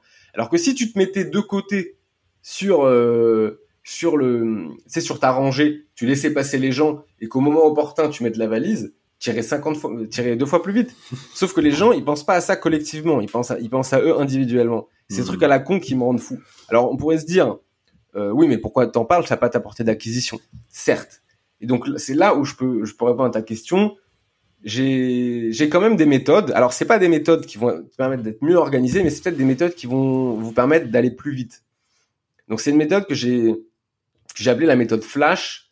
Et j'en ai, euh, et j'en ai fait un podcast de 10 minutes sur mon podcast euh, qui s'appelle Les Rois du Scale. D'ailleurs, petite pub pour les Rois du Scale. Euh, vous pouvez taper sur ça. Il y a plein de, plein d'interviews. Euh, donc la méthode Flash, qu'est-ce que c'est? C'est une intersection verticale et horizontale. Donc verticale, c'est un tofu, mofu, bofu. Donc top funnel, middle funnel, bottom funnel. Qu'est-ce que ça veut dire? Ça veut dire que euh, les sujets top funnel, c'est des sujets qui vont parler à tout le monde. Par exemple, le truc sur les avions, bah, j'imagine que tout le monde à peu près a pris l'avion à un moment ou à un autre. Donc, c'est un poste sur, sur les avions, c'est large. Donc, tu, tu, peux parler à plein de gens. Ce qui peut t'amener de la visibilité autre que euh, ton, tes, tes, sujets spécifiques. Et tu vois, tu as aussi des sujets genre l'entrepreneuriat. Euh, tu vois, nous, on est freelance. Ça, ça T'as aussi des gens. Hmm. Ouais, t'es freelance, mais on est, il y a des gens qui sont start-upers. Hmm. T'as des gens qui sont, euh, qui ont une micro-entreprise. T'as des gens qui sont salariés entrepreneurs. Donc, tu vois, on n'est pas que freelance. On peut parler sur des sujets d'entrepreneuriat plus globaux qui peuvent. Donc ça, c'est un sujet middle funnel. Et en bas, t'as le sujet bottom funnel c'est tous les sujets euh, hyper précis, genre, euh, je sais pas moi, si t'es jardinier, euh, cinq, cinq techniques originales pour faire pousser des carottes en milieu exotempéré. Tu vois, enfin, j'ai ou tu vois les cinq meilleurs Facebook ads de la semaine, hmm. ou tu vois comment comment exploiter l'algorithme LinkedIn le week-end. Tu vois, c'est des trucs vraiment vraiment bottom funnel qui valorisent ton expertise personnelle, quoi. Ouais, ouais. Et, et souvent c'est des postes qui t'amènent l'acquisition. Et euh, en fait, des postes t'amènent de l'acquisition, les middle funnel souvent t'amènent plutôt de la crédibilité, et les postes euh, top funnel t'amènent euh, de la visibilité. Hmm. sauf que les gens, ils avaient tendance à faire que du bottom funnel ou que du top funnel. Ouais. C'est-à-dire que en fait, avoir un truc sans édito, tu parles à plus du beau temps, etc. Et sauf que t'es pas du tout identifié sur ton expertise, donc tu peux faire 1000 likes une fois par chance, so what, tu vois. et si tu fais que du bottom funnel, genre bah comment cinq manières de faire pousser euh, les carottes. Euh, à part des jardiniers et, des, et des gens qui font de la jardinerie chez eux, tu vas pas euh, forcément euh, attirer beaucoup de gens. Hmm. Et d'ailleurs, tu vas peut-être même pas attirer les jardiniers parce qu'ils sauront même pas que tu existes. Hmm. Mais si tu fais du, du bottom funnel, du middle funnel et du top funnel, middle funnel, bottom funnel, peut-être que tu as, quelqu'un qui fait de la jardinerie chez lui qui te connaît pas, il va liker ton post sur le, les gens dans les avions. Euh, du coup, il va te suivre et il va s'intéresser à ce que tu fais. Il dit, ah, mais il fait de la jardinerie, tu vois. Et du coup, t'attires des gens, t'attires aussi d'autres gens grâce au, au top funnel et, euh, et au middle funnel. Et le truc, c'est que ça augmente naturellement ton bottom funnel. Donc, en fait, mmh. c'est un système euh, très parti qui te permet de d'aller beaucoup plus vite sur LinkedIn. Hmm. Donc ça va complètement contre la stratégie qu'on dit de monopole personnel ou de niche à, à fond. Mais le truc c'est qu'il y a un truc que les gens, il y a un truc que les gens oublient, c'est que dans ton monopole personnel, un des, des éléments les plus importants c'est ta personnalité. Donc ça va être comment tu parles. Il y a des gens, et ça se trouve, bah tu vois, les jardiniers qui viennent pour, pour ton contenu jardinerie, ils vont liker si ça se trouve ton post bonjour à tous sauf à ceux qui se lèvent après l'atterrissage, bah ça va les faire marrer en fait aussi, parce qu'ils vont aimer ta, ta tonalité. Donc en fait, ça c'est une stratégie, c'est un peu à contre-pied, mais c'est pas mal. Ouais. L'autre stratégie hmm. à accompagner pour ça, tu voulais dire un truc peut-être? J'allais juste dire, ce que j'entends, c'est que ça va dans le sens de toi qui a envie de foutre le bordel. du coup, forcément, ça parle de ta personnalité aussi, le fait que euh, hmm. tu es ce top of funnel euh, assez large qui vient euh, qui vient tacler un peu des trucs sur des choses marrantes. Donc, euh, donc clairement, ça, justifie grave sur ce truc pour toi. Ah mais le, le meilleur atout euh, en acquisition euh, et en contenu, c'est la c'est la personnalité quoi. Je pense bien au-delà de, de, la du, secteur. Hmm. C'est la personnalité. Et, euh, et le plus gros complément qu'on puisse te faire en tant que créateur de contenu, c'est ce contenu, même si il n'y avait pas eu ton nom dessus, je sais que c'est toi qui l'a qui l'a fait. Hmm. Ça c'est c'est quand quelqu'un vous dit vous dit ça, c'est génial. Mais ça peut être en design, ça peut être sur YouTube. Ouais, est-ce que tu as une patte, des éléments Ouais. Et c'est marrant parce que là j'ai tu vois, par exemple, Grégoire Gambato, bon, bah, tu vois, les gens l'ont associé au camion, à l'emoji camion. Et, euh, mais tu vois, bah, si tu vois des camions sur le truc d'un mec, enfin, tu vois, c'est, c'est des trucs, c'est, c'est des, des symboles. Tu vois, il y a mm. Squid Game, là. Bah, bon, bah, si tu mets le, le, le, rond, la croix et le, et le, le petit parapluie, t'as pas besoin de savoir que c'est Squid Game pour pour savoir que ça vient de Squid Game. Mm. Et c'est le pouvoir du symbole hyper important. Ouais. Donc vraiment authenticité importante. Et l'autre truc pour donc pour euh, accompagner parce que les gens vont dire oui mais comment tu trouves des idées de contenu? Il y a un framework qui a été euh, réalisé par deux Américains qui s'appellent Dickie Bush et Nicolas Cole, qui, qui s'appelle le framework des 4A. 4A, c'est euh, analytique, aspirational, anthropological, et le premier, euh, je sais plus ce que c'est. C'est, euh... mais en gros, en, gros, il t'explique, hein? Je les, je les avais, je les ai pas notés. Je me suis noté 4A, mais j'ai pas noté les 4. ouais. Donc, euh, actionnable, voilà. Ah voilà. Donc, en fait, actionnable, ça va être, par exemple, euh, actionnable, euh, ça va être comment créer une, une, stratégie de contenu sur LinkedIn. Voici comment. Tu as cinq étapes pour créer une stratégie éditoriale sur LinkedIn. Donc, ça, c'est actionnable. Le deuxième, c'est analytique. ça va être, par exemple, cinq tendances de la crypto-monnaie aux États-Unis, tu vois. Le, ensuite, le aspirational, ça peut être, euh, il y a cinq ans, euh, j'étais bloqué dans un groupe, euh, dans un grand groupe, je me faisais chier. Aujourd'hui, je suis entrepreneur. Euh, j'ai mis dix étapes pour me lancer. Les voici. Voici mon histoire. Donc, mmh. aspirational. Et le dernier, anthropologique, ça peut être pourquoi les gens font ci, pourquoi les gens font ça. Ça peut être un peu plus, tu vois, sur les coulisses. Mmh. Genre, mais n'y aurait-il pas euh, des gens prédestinés à faire du freelancing euh, Voici ce que je pense, etc. etc. Hmm. Et ces quatre A, en fait, si tu prends tous tes sujets, donc tofu, mofu, mofu, euh, sur lesquels tu as envie de discuter, et que tu prends les quatre A, après, ça te fait un réservoir illimité de contenu. Et t'as pas du tout besoin de parler que de, de ce que tu vends. Hein. Si tu fais de la boxe, tu peux parler de la boxe, tu vois. Cinq, pourquoi la boxe m'a aidé à être un meilleur entrepreneur, des trucs comme ça. Et quand tu croises ça, ça, t'as une bombe il y a plein de gens, ils m'ont écrit après le podcast, ils m'ont dit, ouais, écoute Thibaut, le podcast, il m'a fait réfléchir.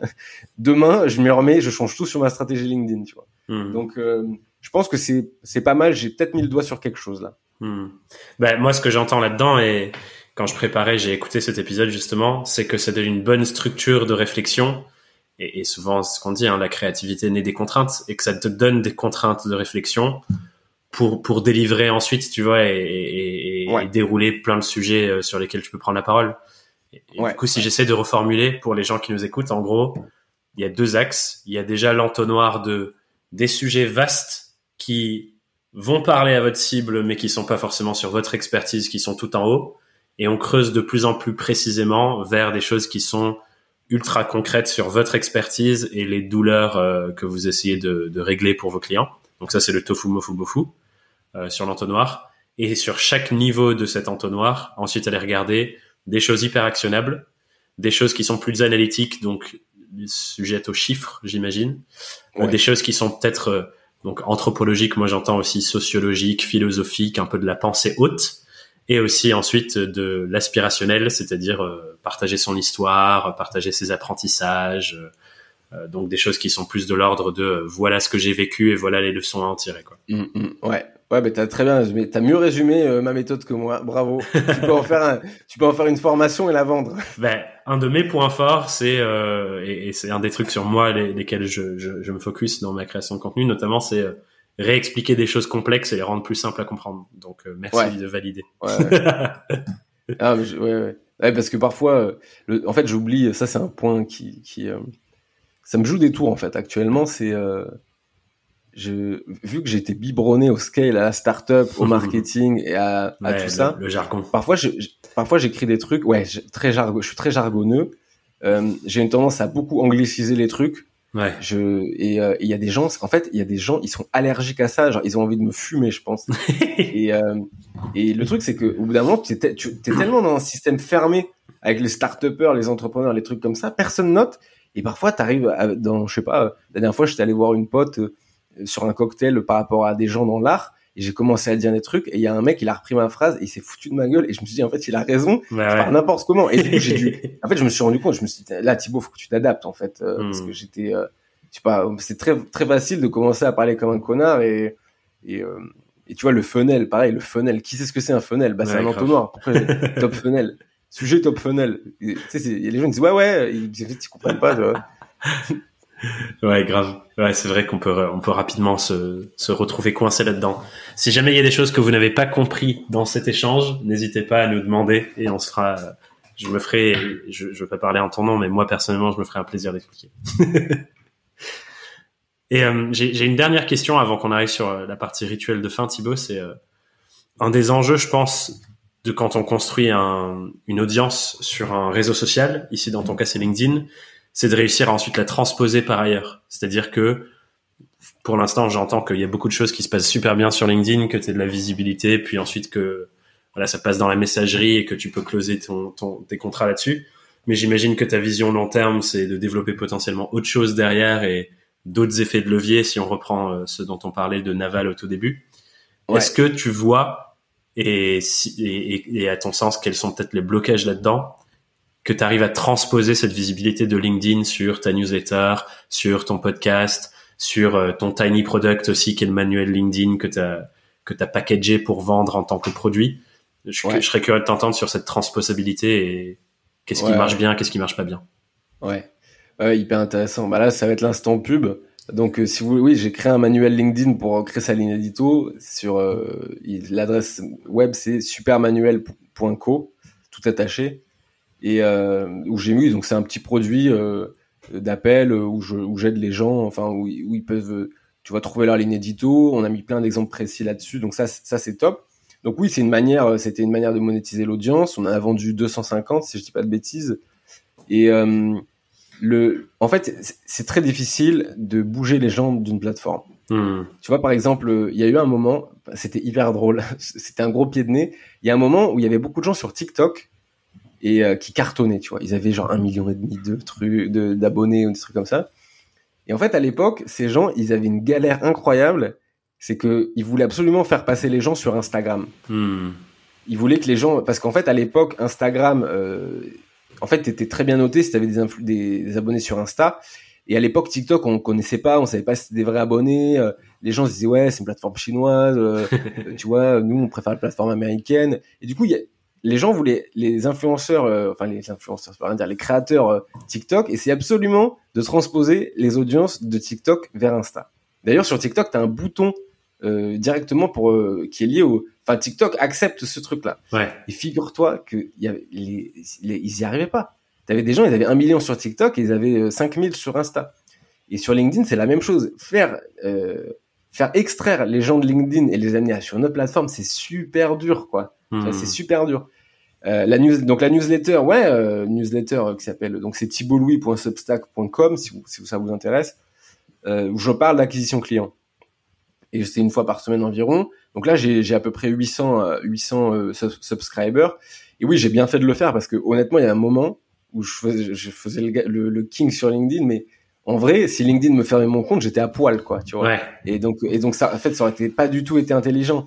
Donc c'est pour ça aussi que le podcast, ça fait un moment que je veux le faire. Et, euh, et c'est aussi intéressant de développer d'autres manières de de, de, de, de toucher euh, son audience. Euh, bah, tu vois, par exemple, sur LinkedIn, moi, je mets jamais de photos de moi. Donc, il y a des gens qui savent même pas vraiment à quoi je ressemble. Parfois, ils me voient en vidéo, ils disent Ah, mais tu ressembles à ça S'ils me voyaient dans la rue, ils me reconnaîtraient même pas.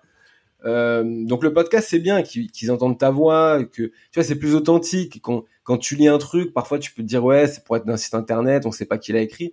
La voix, c'est t'as la personnalité du gars, c'est beaucoup plus proche, quoi, tu vois. C'est pour ça que mmh. les gens adorent euh, les créateurs YouTube et il y a plein de gens qui deviennent euh, amoureux de créateurs YouTube. C'est parce qu'en fait, la relation parasociale, elle est au dernier degré, quoi. Tu vois la personne, tu, tu, tu la, tu la, elle a sa personnalité et, toi, et elle a même pas connaissance de son existence, quoi. T'as des gens qui tombent vraiment littéralement amoureux de, de créateurs YouTube, quoi. Donc, euh, donc voilà, l'important c'est, l'important c'était de, ouais, de, de développer l'audience sur d'autres, euh, sur, sur d'autres canaux. Donc je le fais. Le podcast, c'est devenu euh, presque voilà mon petit bébé en fait c'est comme euh, tu vois quand t'as un truc qui fonctionne moins bien que les autres euh, c'est bah, c'est toujours celui que t'aimes le, le plus en fait à la fin tu vois le podcast bon bah il, fonctionne moins bien il y a 300 écoutes par épisode ce qui est pas mal mais bon ça pourrait être mieux tu restes un nain par rapport à des gens comme qui font 50, enfin 30 000 écoutes par épisode. Mais tu, c'est, mais c'est pour autant le truc sur lequel tu es plus attaché, quoi. Parce que, donc moi, c'est ça, podcast. Et dans un deuxième temps, tu sais que je te disais, tu vois, je, on passe du temps là, et ça me, disons que financièrement, ça me rapporte rien, mais j'en retire beaucoup, ça me fait plaisir, tu vois, de faire ça. Moi, j'aimerais faire en sorte que du coup, bah, je fasse, euh, je gagne de l'argent que en faisant des choses qui me fassent plaisir. Hmm. Et le but, et, surtout c'est là où je vois le plus gros, euh, la plus grosse douleur des, des gens, c'est en freelancing. Euh, les gens sont, sont, il y a beaucoup de gens qui sont paumés en fait. Ils sont paumés. Dans, hmm. ça veut pas dire qu'ils font pas de clients, mais ils, ils savent pas si leur positionnement il est, il est assez bon. Euh, ils savent pas s'ils se facturent assez cher. Ils aimeraient bien avoir une petite communauté pour s'entraider. Euh, ils aimeraient bien euh, améliorer leur création de contenu pour faire de l'acquisition. Et en fait, j'avais fait un post en, en, demandant aux gens il y a, il y a quelques temps, voilà, quelle est votre plus grosse douleur en freelance, etc. Et j'avais et, euh, et, ensuite tous les gens qui m'avaient répondu, je leur avais envoyé un message et j'en ai appelé certains et tout. Et je me rends compte que euh, les gens sont sont très seuls quoi dans par rapport à ouais, ça. C'est dur. Hein. Il, il, manque de il manque de contenu gratuit sur comment s'organiser, comment faire du contenu, comment se pricer. Et, euh, et, et, et, en fait, j'aimerais bien euh, créer une sorte de, de, de, classe, tu vois, un, cours peut-être sur deux semaines ou un mois, je sais pas exactement, euh, où les gens à la fin, on pourrait dire, ben voilà, ils ont fait 30 contenus, et leur positionnement il est vachement clair, et puis ils ont, tu vois, une ligne WhatsApp ou un Discord ou je sais pas quoi, où ils sont tissés des liens avec des copains, avec 10 copains, et et ils peuvent s'entraider par la suite quoi tu vois. Hmm. parce que du coup j'aurais l'impression que mon impact sur la société et mon ma satisfaction personnelle serait beaucoup plus importante. Alors on pourrait dire pourquoi tu le fais pas aujourd'hui? Ben, le truc c'est qu'au prix où je suis des dirigeants de boîtes B2B ou de start-up peuvent euh, peuvent me louer entre guillemets pour un indé. C'est c'est beaucoup plus compliqué financièrement. Du coup le faire en, en termes de classe et que moi je mon temps puisse être euh, une heure de mon temps puisse être multiplié par 10, 10, personnes ou 15 personnes, je sais pas encore comment, bah, j'aimerais bien. Donc le but, ce serait quand même de, de passer à ça dans un deuxième temps. Hmm. Je sais pas quand je vais le faire, je, enfin, je sais pas si je vais le faire, je pense que je vais le faire. Mais euh, en tout cas, j'ai envie de le faire. C'est voilà. Bah, bienvenue dans. Euh... ça fait trois, ça fait trois ans que ça me fascine et que je fais que ça, donc. Euh... Bah oui, oui, oui. Bienvenue, bienvenue dans l'aventure, la vie. ouais. Non mais et donc ouais, donc ouais, et j'en ai parlé avec Alexis au téléphone justement. Euh, parce qu'en fait, c'est marrant, je lui ai dit, euh, je suis allé voir, je lui ai dit, bah, écoute, j'ai envie de créer un, le, un truc euh, qui va être comme toi, donc on va être potentiellement concurrent. Mais le truc, c'est que moi, je, je, vois pas. Pour moi, la compétition, ça n'existe pas. Ouais, je parce que hum, je suis sûr que, mais je le vois par exemple toi dans, dans tes contenus, tu sais, tu fais des contenus violets, euh, enfin, je sais pas ce que c'est la couleur ou rose, je sais pas. Et puis, tu sais, tu prends une voix profonde et tu parles, tu prends beaucoup de hauteur sur les choses. Tu parles de trucs très philosophiques. Euh, tu vois, c'est hyper, t'es très accompagnant, quoi, tu vois. Hmm. Moi, quand je fais bonjour à tous sauf A, ça veut dire que déjà, je, je me fous, enfin, je me fous de la gueule de, de, de, tu vois, mon but, moi, c'est de foutre le, enfin, c'est pas mon but, mais je fous le bordel parce que je sais pas faire autrement, tu vois. Quand je vais dans, dans, un lieu, je, chez moi, je fous le bordel plus rapidement que, que n'importe qui, quoi. Donc, euh, mais il y a des gens, ça les fait marrer, tu vois. Donc, ils, ils... Oui, et chacun sa personnalité, on s'accroche euh, sur des liens humains, quoi, finalement. C'est ça qui bah, se passe. clairement, clairement, clairement. Donc, mm. euh, donc pour moi, bah, au contraire, j'aime, j'aime bien échanger avec des pairs. Voilà, tu vois, euh, si on fait la même chose, bah, j'aime bien échanger avec des pairs, savoir comment ils font, etc. D'ailleurs, souvent, j'appelle des gens sur le ghostwriting, je leur dis, ouais, comment toi tu structures avec tes clients et tout. Et moi, je, moi, je lâche tout. Hein. Et d'ailleurs, j'ai, j'ai fait deux posts où j'ai lâché mes prix et où je disais combien ça coûtait mon offre principale euh, et, comment je structurais le prix. Et il y a des, et je sais qu'il y a des gens qui ont repris la même structure de prix. Et bah, ça me fait plaisir. Je me dis, je me dis, c'est bien s'ils prennent la même structure que moi, tant mieux pour eux, quoi. Mmh, mmh. Euh, c'est, c'est, si ça peut les aider, c'est cool. Ouais. Donc, euh, donc voilà. Trop bien. Et je l'ai aussi, je l'ai aussi fait pour faire euh, figure d'autorité sur les prix, parce que je trouvais que les gens se facturaient pas assez cher là-dessus. bah ça c'est clair. Euh, je pense qu'il y a un jeu auquel beaucoup d'indés devraient jouer, c'est doubler vos prix et voyez ce qui se passe. Et à partir de là, tu commences à bosser ton marketing. Tu ouais, peux dépendre que d'un prix là. Quoi. Ouais, ouais. Trop bien. J'aime bien dire, j'aime bien dire, euh, si ça tousse pas un peu, si ça tousse pas au moins un tout petit peu, c'est que t'es pas assez cher. Hmm. Faut quand même le mec se dise, bon, euh, je t'aime bien, mais bon, ok, mais euh, ok, allez, allez, allez, c'est bon. Mais tu vois qu'il faut qu'il tousse quoi. Sinon, il y a un problème. S'il signe debout sur la table, comme on dit au, au poker. Hmm, hmm.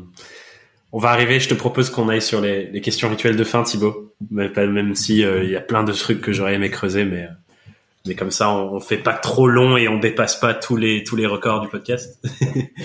et euh... on, est plus long, on est déjà plus long là? Non, non, ça va, il y a encore un peu de temps. Mais j'ai pas mal de questions rituelles et ça ouvre souvent des conversations intéressantes, donc j'ai envie d'honorer euh, ouais. ce qui va en sortir. La première question, c'est c'est quoi la plus grosse difficulté que tu as rencontrée depuis que tu t'es lancé, donc depuis euh, cette année 2021, et comment tu as fait pour la dépasser? Ouais. Euh, la plus grosse difficulté, euh, c'est, euh, je pense que c'est la solitude en fait. C'est, Hmm. alors moi, je, suis, je passe beaucoup de temps seul, ça me dérange pas, mais là, je pense que cette année, j'ai un peu abusé quoi. Euh, alors c'est, alors d'un côté, je passe du temps seul, et d'un autre côté, euh, je, je reach 30, 30 000 personnes par jour sur LinkedIn, tu vois. Donc c'est un peu paradoxal, mais euh, non, mais je pense, je pense que là, le, le, le- tu vois, moi, je, suis, je, je- je bouge pas mal. Je, je, vagabonde un peu, euh, mais mais je, je me disais ouais, là, je vais pas aller ci ou aller ça parce que aller aller là ou aller là parce que je vais pas me faire de copains, un truc comme ça. C'est un truc à la con, hein, mais euh, ça faut y penser quoi.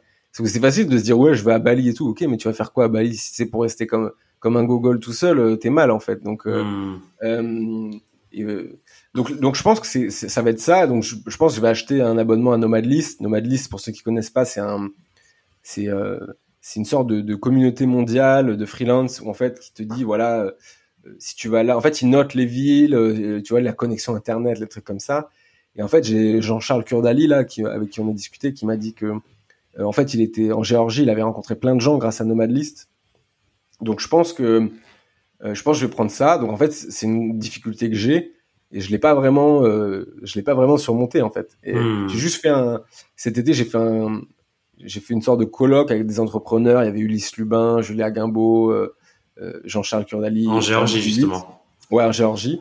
Et, euh, et donc ça, c'était super cool. Et je pense que tout le monde a vraiment est vraiment ressorti euh, grandi de cette expérience. Donc euh, voilà, je pense que c'est un, un problème que j'ai et que beaucoup de gens ont, c'est euh, ben, je suis un peu solo quoi. Sur mon, C'est le problème de quand t'as une compagnie offline en fait, c'est que t'es freelance, donc tu veux éviter les problèmes des entreprises et des entrepreneurs, mais il se trouve que t'es tout seul. Donc ouais, euh, ça, on a des besoins chaud. sociaux et, et clairement, faut continuer de les nourrir. Et euh, Ouais. c'est intéressant parce que je pense qu'effectivement, ça dépasse la sphère virtuelle où il y a plein de choses qui, qui, qui, qui se font et qui se construisent. euh, Et, et moi, j'ai lancé justement pour répondre à ça en novembre dernier mon, mon espace communautaire en ligne qui s'appelle Inside Freelancing. Et l'évolution de 2022, c'est de faire euh, des réunions présentielles et des co-living et des trucs euh, dans, dans la chair où avec le Covid, c'était plus compliqué de l'organiser, mais parce qu'on a grave ce besoin de de se retrouver avec des êtres humains qui nous ressemblent et de se dire euh, Mm. ah oui bah toi t'es comme moi et on vit la même chose et en fait je suis pas seul dans mon truc euh, face à plein de gens qui ne comprennent pas donc euh, clairement je Ouais. pense que c'est partagé par la grande majorité des indés ce ce Ouais, ouais. enfin ce que tu me partages c'est clair, c'est clair. Mm. L'autre question qui vient après, c'est si tu étais face à Thibaut en janvier 2021, c'est le moment où tu ouvres ton statut, c'est quoi le conseil que tu lui donnerais avec tout ce que tu as vécu depuis? Donc, donc vraiment, quand, quand j'ai eu mon statut, euh, alors le conseil que j'aurais dit, c'est euh, mise tout sur le média. Hmm. Media first, product later, en fait. Le, le média te permet de de- de- d'ouvrir des opportunités énormes, en fait. C'est, en fait, c'est, c'est comme, euh, j'aurais dit, voilà, fais, fais comme Good Morning England, là, fais un, un bateau pirate et diffuse, quoi, parce que la plus grande chance qu'on a en 2021, c'est de pouvoir diffuser gratuitement ses idées sur Internet. C'est, quand même un truc incroyable quand tu y penses. Hmm. Donc fais, fais plus de médias. Euh, Et forme-toi, euh, si tu sais pas le faire, forme-toi à monter sur YouTube ou à faire le podcast et tout. Fais un max de médias, quoi. Parce que si t'as pas de clients, t'auras au moins une audience. Ouais. Et, euh, et question là-dessus, du coup, pour approfondir, est-ce que tu penses que si tu avais, avais touché ça plus tôt, tu t'aurais commencé à le faire avant même de te lancer pour que quand tu te lances, tu as déjà une sorte de, de rampe de lancement qui est prête, entre guillemets Ouais, ouais, ouais. Mais alors, je, je- moi, c'est marrant parce que je pense que j'ai écouté un des, de tes épisodes et euh, avant, euh, avant même d'être freelance, tu vois, ce qui est assez intéressant. Hmm. Et euh, donc, il y a peut-être des aspirants freelance qui, qui nous, qui nous écoutent. Si, s'il y a des aspirants freelance qui nous écoutent, j'ai un truc. Alors que moi, je me dirais et que ce que j'ai envie de vous dire, c'est vous n'avez pas besoin d'un, produit pour être entrepreneur. Vous avez donc faites, faites du média d'abord en fait. Média first, vraiment média first. Je me serais dit média first. Le- mais c'est quand même fou parce que là, je t'en parle et je me dis, je me dis, mais euh, pour moi, c'est évident quoi. Tu vois maintenant. Ouais. Mais, mais il y a deux ans, on m'aurait expliqué ça, mais ma tête, elle aurait explosé, tu vois. et, et, tu vois, on était à l'ESCP, on était 30 dans ma classe, euh, dans le master, on voulait 100% des élèves voulaient être entrepreneurs. Combien créer du média? Zéro. Ouais. Ça veut dire que on était en master entrepreneuriat et en fait, il y a personne qui nous a dit à un moment créer du média d'abord. Tu vois, parce que l'audience dans, dans cette audience-là, vous aurez probablement des clients. Pourquoi? Parce qu'en fait, les gens ont une philosophie startup, c'est euh, tech, levée de fonds, etc. Et ils oublient le média, quoi. Hmm. Et euh, le média, c'est en fait c'est un, des quatre actifs, du, un des quatre actifs du scale. Le scale, c'est actif monétaire, actif technologique, euh, actif euh, humain. humain. Donc les gens. Il y a un quatrième actif du scale que les gens oublient, c'est le média. Tu peux scaler par le média. Et le média, euh, bah, c'est intéressant, mais si tu une startup, elle lève des fonds, elle peut faire toute la tech, etc., etc. Tu crées du contenu euh, at scale, tu peux tu peux les défoncer, même s'ils ont plusieurs millions de plus que toi, tu vois. Parce que parce que les, les startups font pas de, assez de médias. Donc ça, c'est le plus gros actif en tant qu'entrepreneur. Fais du média et décline ta personnalité sur Internet euh, autant que tu peux, quoi. Trop bien. Je, je, je soutiens et, euh, et, et on pourra creuser un autre moment, je pense, mais euh, mais j'en ai déjà parlé sur le podcast à un moment donné, clairement, mais invitation à aller lire Naval Ravikant sur le sujet et écouter Naval Ravikant sur le sujet parce que ça, ça, donne plein de pistes et je mettrai un petit lien pour aller écouter ce, ce, ce grand homme. ah, je te rejoins. Ouais, grave. Belle, belle influence. La prochaine question, qui est une question spéciale saison 5, que je pose que aux invités de la saison 5, que j'avais pas posée avant, mais que j'aime bien cette question, c'est, elle est en deux parties. Et la première partie, c'est, quel est ton objectif professionnel du moment, Thibaut? Ouais, ouais. Saison 5, c'est comme euh, la Casa de Papel sur Netflix. Ouais, complètement. Euh, ah, J'espère, ouais, bah, c'est comme, euh, plutôt, je veux dire Mad Men, parce que Casa de Papel, ça a baissé, mais, mais Mad Men, c'est resté top en qualité, jusqu'à la saison 8 ou 9, je crois. donc, objectif professionnel du moment, c'est passer à la deuxième étape de mon business, c'est-à-dire arrêter de vendre mon temps, ou hmm. disons, arrêter de le vendre à une personne à chaque fois, et essayer de passer plutôt à une compagnie of one à mission, et, vraiment pour, pouvoir faire en sorte d'aider le maximum de gens possible. Euh, vraiment, c'est vraiment ça le truc. C'est euh, moi j'ai souffert vraiment, j'ai souffert de de, de, de la, difficulté à devenir entrepreneur. Et maintenant, je me dis, mais en fait, il y a parce qu'on m'a pas dit ce que moi je dis aux gens maintenant, tu vois. En fait, mmh. j'aurais aimé me rencontrer, tu vois. Il y a, mmh. j'aurais aimé me rencontrer maintenant moi, il y a deux ans, ça m'aurait fait aller tellement plus vite. Euh, alors c'est peut-être un peu prétentieux, mais c'est mais c'est ça quoi, tu vois. Et là j'essaie d'écrire pour les gens que comme si c'était moi il y a deux ans. Hmm. Donc là mon but, là on va dire mon objectif dans le business, ça va être d'aider les gens qui sont au même stade que moi il y a un an ou deux ans à s'émanciper et à et à, et à devenir épanouis dans, dans leur vie grâce à l'entrepreneuriat. Ouais. Cool. Et la, la deuxième partie de ma question, c'était de dire euh, nos objectifs, ils viennent toujours d'un endroit à l'intérieur de nous. Il y a toujours un truc derrière qui crée cette impulsion qui fait que ça se manifeste sous un objectif. Ce que j'entends, c'est que pour toi, ça vient de tes frustrations passées, d'un rêve que tu avais et du fait que tu as repoussé, repoussé, repoussé et que tu aurais aimé avoir euh, accès à, au contenu qu'aujourd'hui euh, tu as intégré, mais euh, avant, quoi. Et que c'est cette frustration qui crée l'objectif.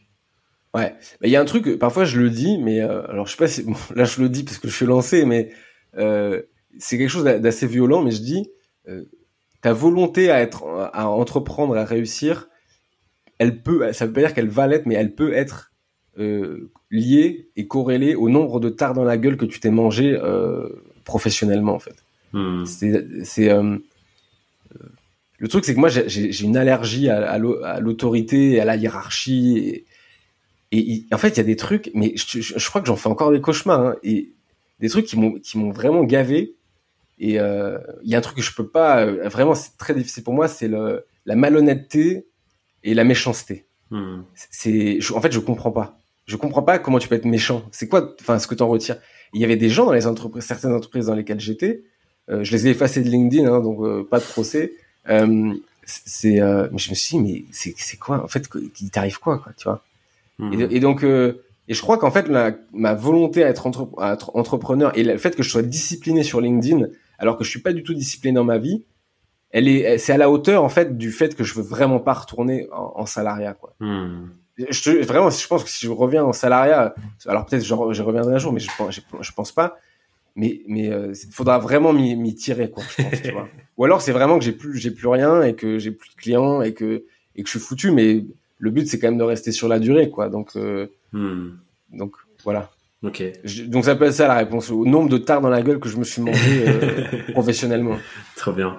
Et effectivement, ça nourrit le fait que euh, en tant qu'être humain, il y a deux grandes forces qui nous poussent à faire ce qu'on fait aller vers les trucs qu'on désire vraiment et fuir les trucs qu'on n'a surtout pas envie de vivre. Et euh, là, j'ai l'impression que c'est ça.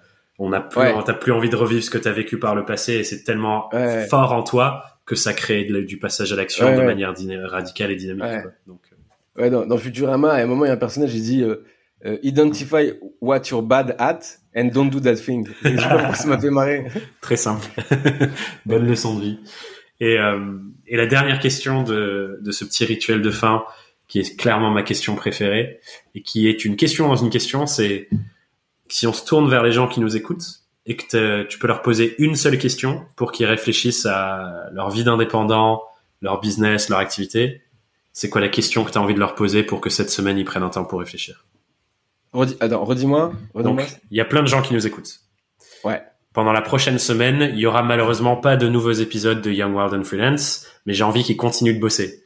Et l'idée, c'est du coup de leur poser une question pour qu'ils prennent un temps pour réfléchir à leur vie et à leur activité pendant la prochaine semaine. Et tu as le droit de poser cette question. Ah oui, d'accord. Ok, ok, ok. Non, mais je vois. mais ça, cette question, c'est typique euh, par rapport à ce que tu fais. Je, vois que tu prends beaucoup de hauteur sur les choses. Donc, c'est, euh, la question, c'est, euh, c'est, est-ce que, ouais, je dirais, est-ce que vous êtes assez, est-ce que vous seriez pas trop dur avec vous-même, en fait tu vois? Hmm. Je pense que les, les, la solitude par rapport à ça, c'est, c'est, même moi, même sans m'en rendre compte, je suis je suis, j'ai tendance à être pas trop dur avec moi-même, mais je me rends compte parfois que je, je suis un peu quoi. Donc c'est euh, ne pas oublier que vous n'êtes pas, euh, vous n'êtes pas euh, essentialisé freelance quoi. Freelance c'est pas votre identité. voilà donc est-ce que vous, vous, vous, pourriez pas vous lâcher la grappe un peu et prendre du temps pour vous et, et arrêter de culpabiliser un peu. Hmm. Hmm. J'adore. Et je pense qu'effectivement, comme tu dis, la solitude, c'est un accélérateur de ça ou quand on se retrouve seul dans son propre petit schéma, avec aucun miroir à l'extérieur, on, a plus facilement tendance à se taper sur la, tête avec un marteau. Ouais, ouais, ouais. moi, ça me fait tellement. Parfois, il y a des. Je parle à des gens. Euh, moi, je suis super bavard. de toute façon, je, fais, je fais que parler là. Donc, euh, euh, mais parfois, je parle à des gens et, moi, ça me fait. Enfin, je parle au téléphone avec eux et ça me fait grave du bien. Et eux, ça, ils me disent, ça fait tellement du bien de discuter, de pouvoir se lâcher. Ouais. Parce que, tu vois, c'est marrant parce que là, je parle un max mais en fait, mon, mon boulot, c'est de me taire et d'écouter les gens pour écrire.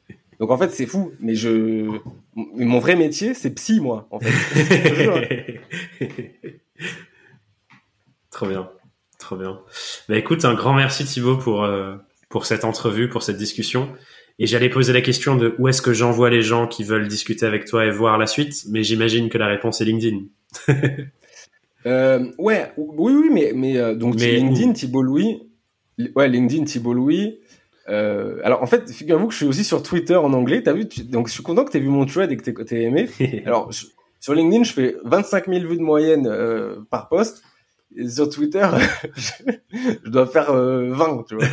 donc ouais, donc vous pouvez me suivre sur sur LinkedIn, Thibault Louis. Il y a la, la newsletter, donc c'est Thibault Louis tout attaché.substack.com. Je mettrai les liens, t'inquiète. Ouais, T'as la, il y a le podcast aussi, si vous voulez. Donc, le podcast Les Rois du Scale, facilement trouvable sur Spotify, Apple, euh, Apple Podcast et autres.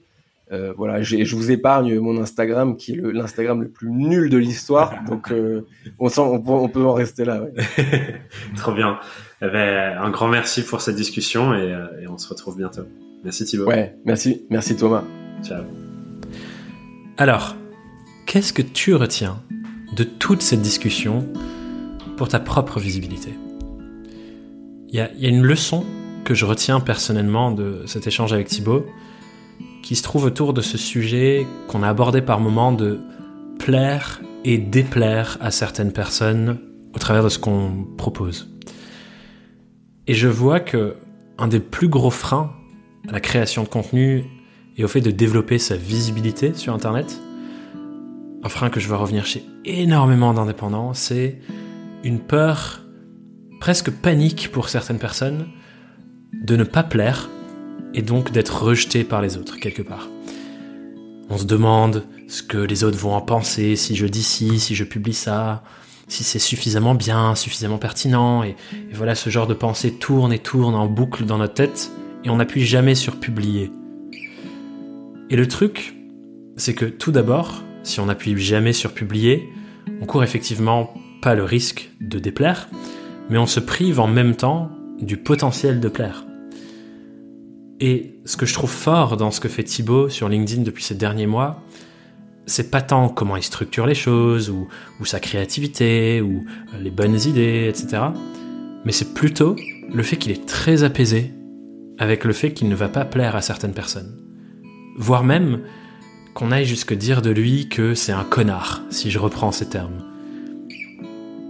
Et son exemple me montre une nouvelle fois que tant qu'on est accro à cette envie de plaire aux autres, on se crée nous-mêmes nos blocages de peur de déplaire et du coup les choses qui font qu'on passe pas à l'action sur sa visibilité. Et du coup, ça me fait me dire que quand vous serez plus apaisé avec votre propre valeur, avec votre relation avec vous-même, et que vous ne serez pas dépendant de cette addiction de plaire aux autres, alors ce sera bien plus fluide de développer une grande visibilité pour votre activité sur Internet, pour créer du contenu, pour, vous rendre visible. Et si tu me connais un peu, tu sais que j'adore ce genre de pensées qui vont au-delà de la simple tactique de comment créer plus de contenu. Et si toi aussi t'apprécies ça, ce niveau de réflexion un chouïa plus profond que ce qu'on trouve sur les réseaux, alors je t'invite chaudement à venir rejoindre les lecteurs de ma newsletter qui reçoivent chaque semaine mes réflexions sur l'indépendance avec ce genre de pensée, tu peux t'inscrire à ça sur thomasburbidge.com slash newsletter. Et j'ai hâte de t'écrire et qu'on chemine ensemble avec ça. Mais d'ici là, je te dis à très vite sur Young, Wild and Freelance. Bye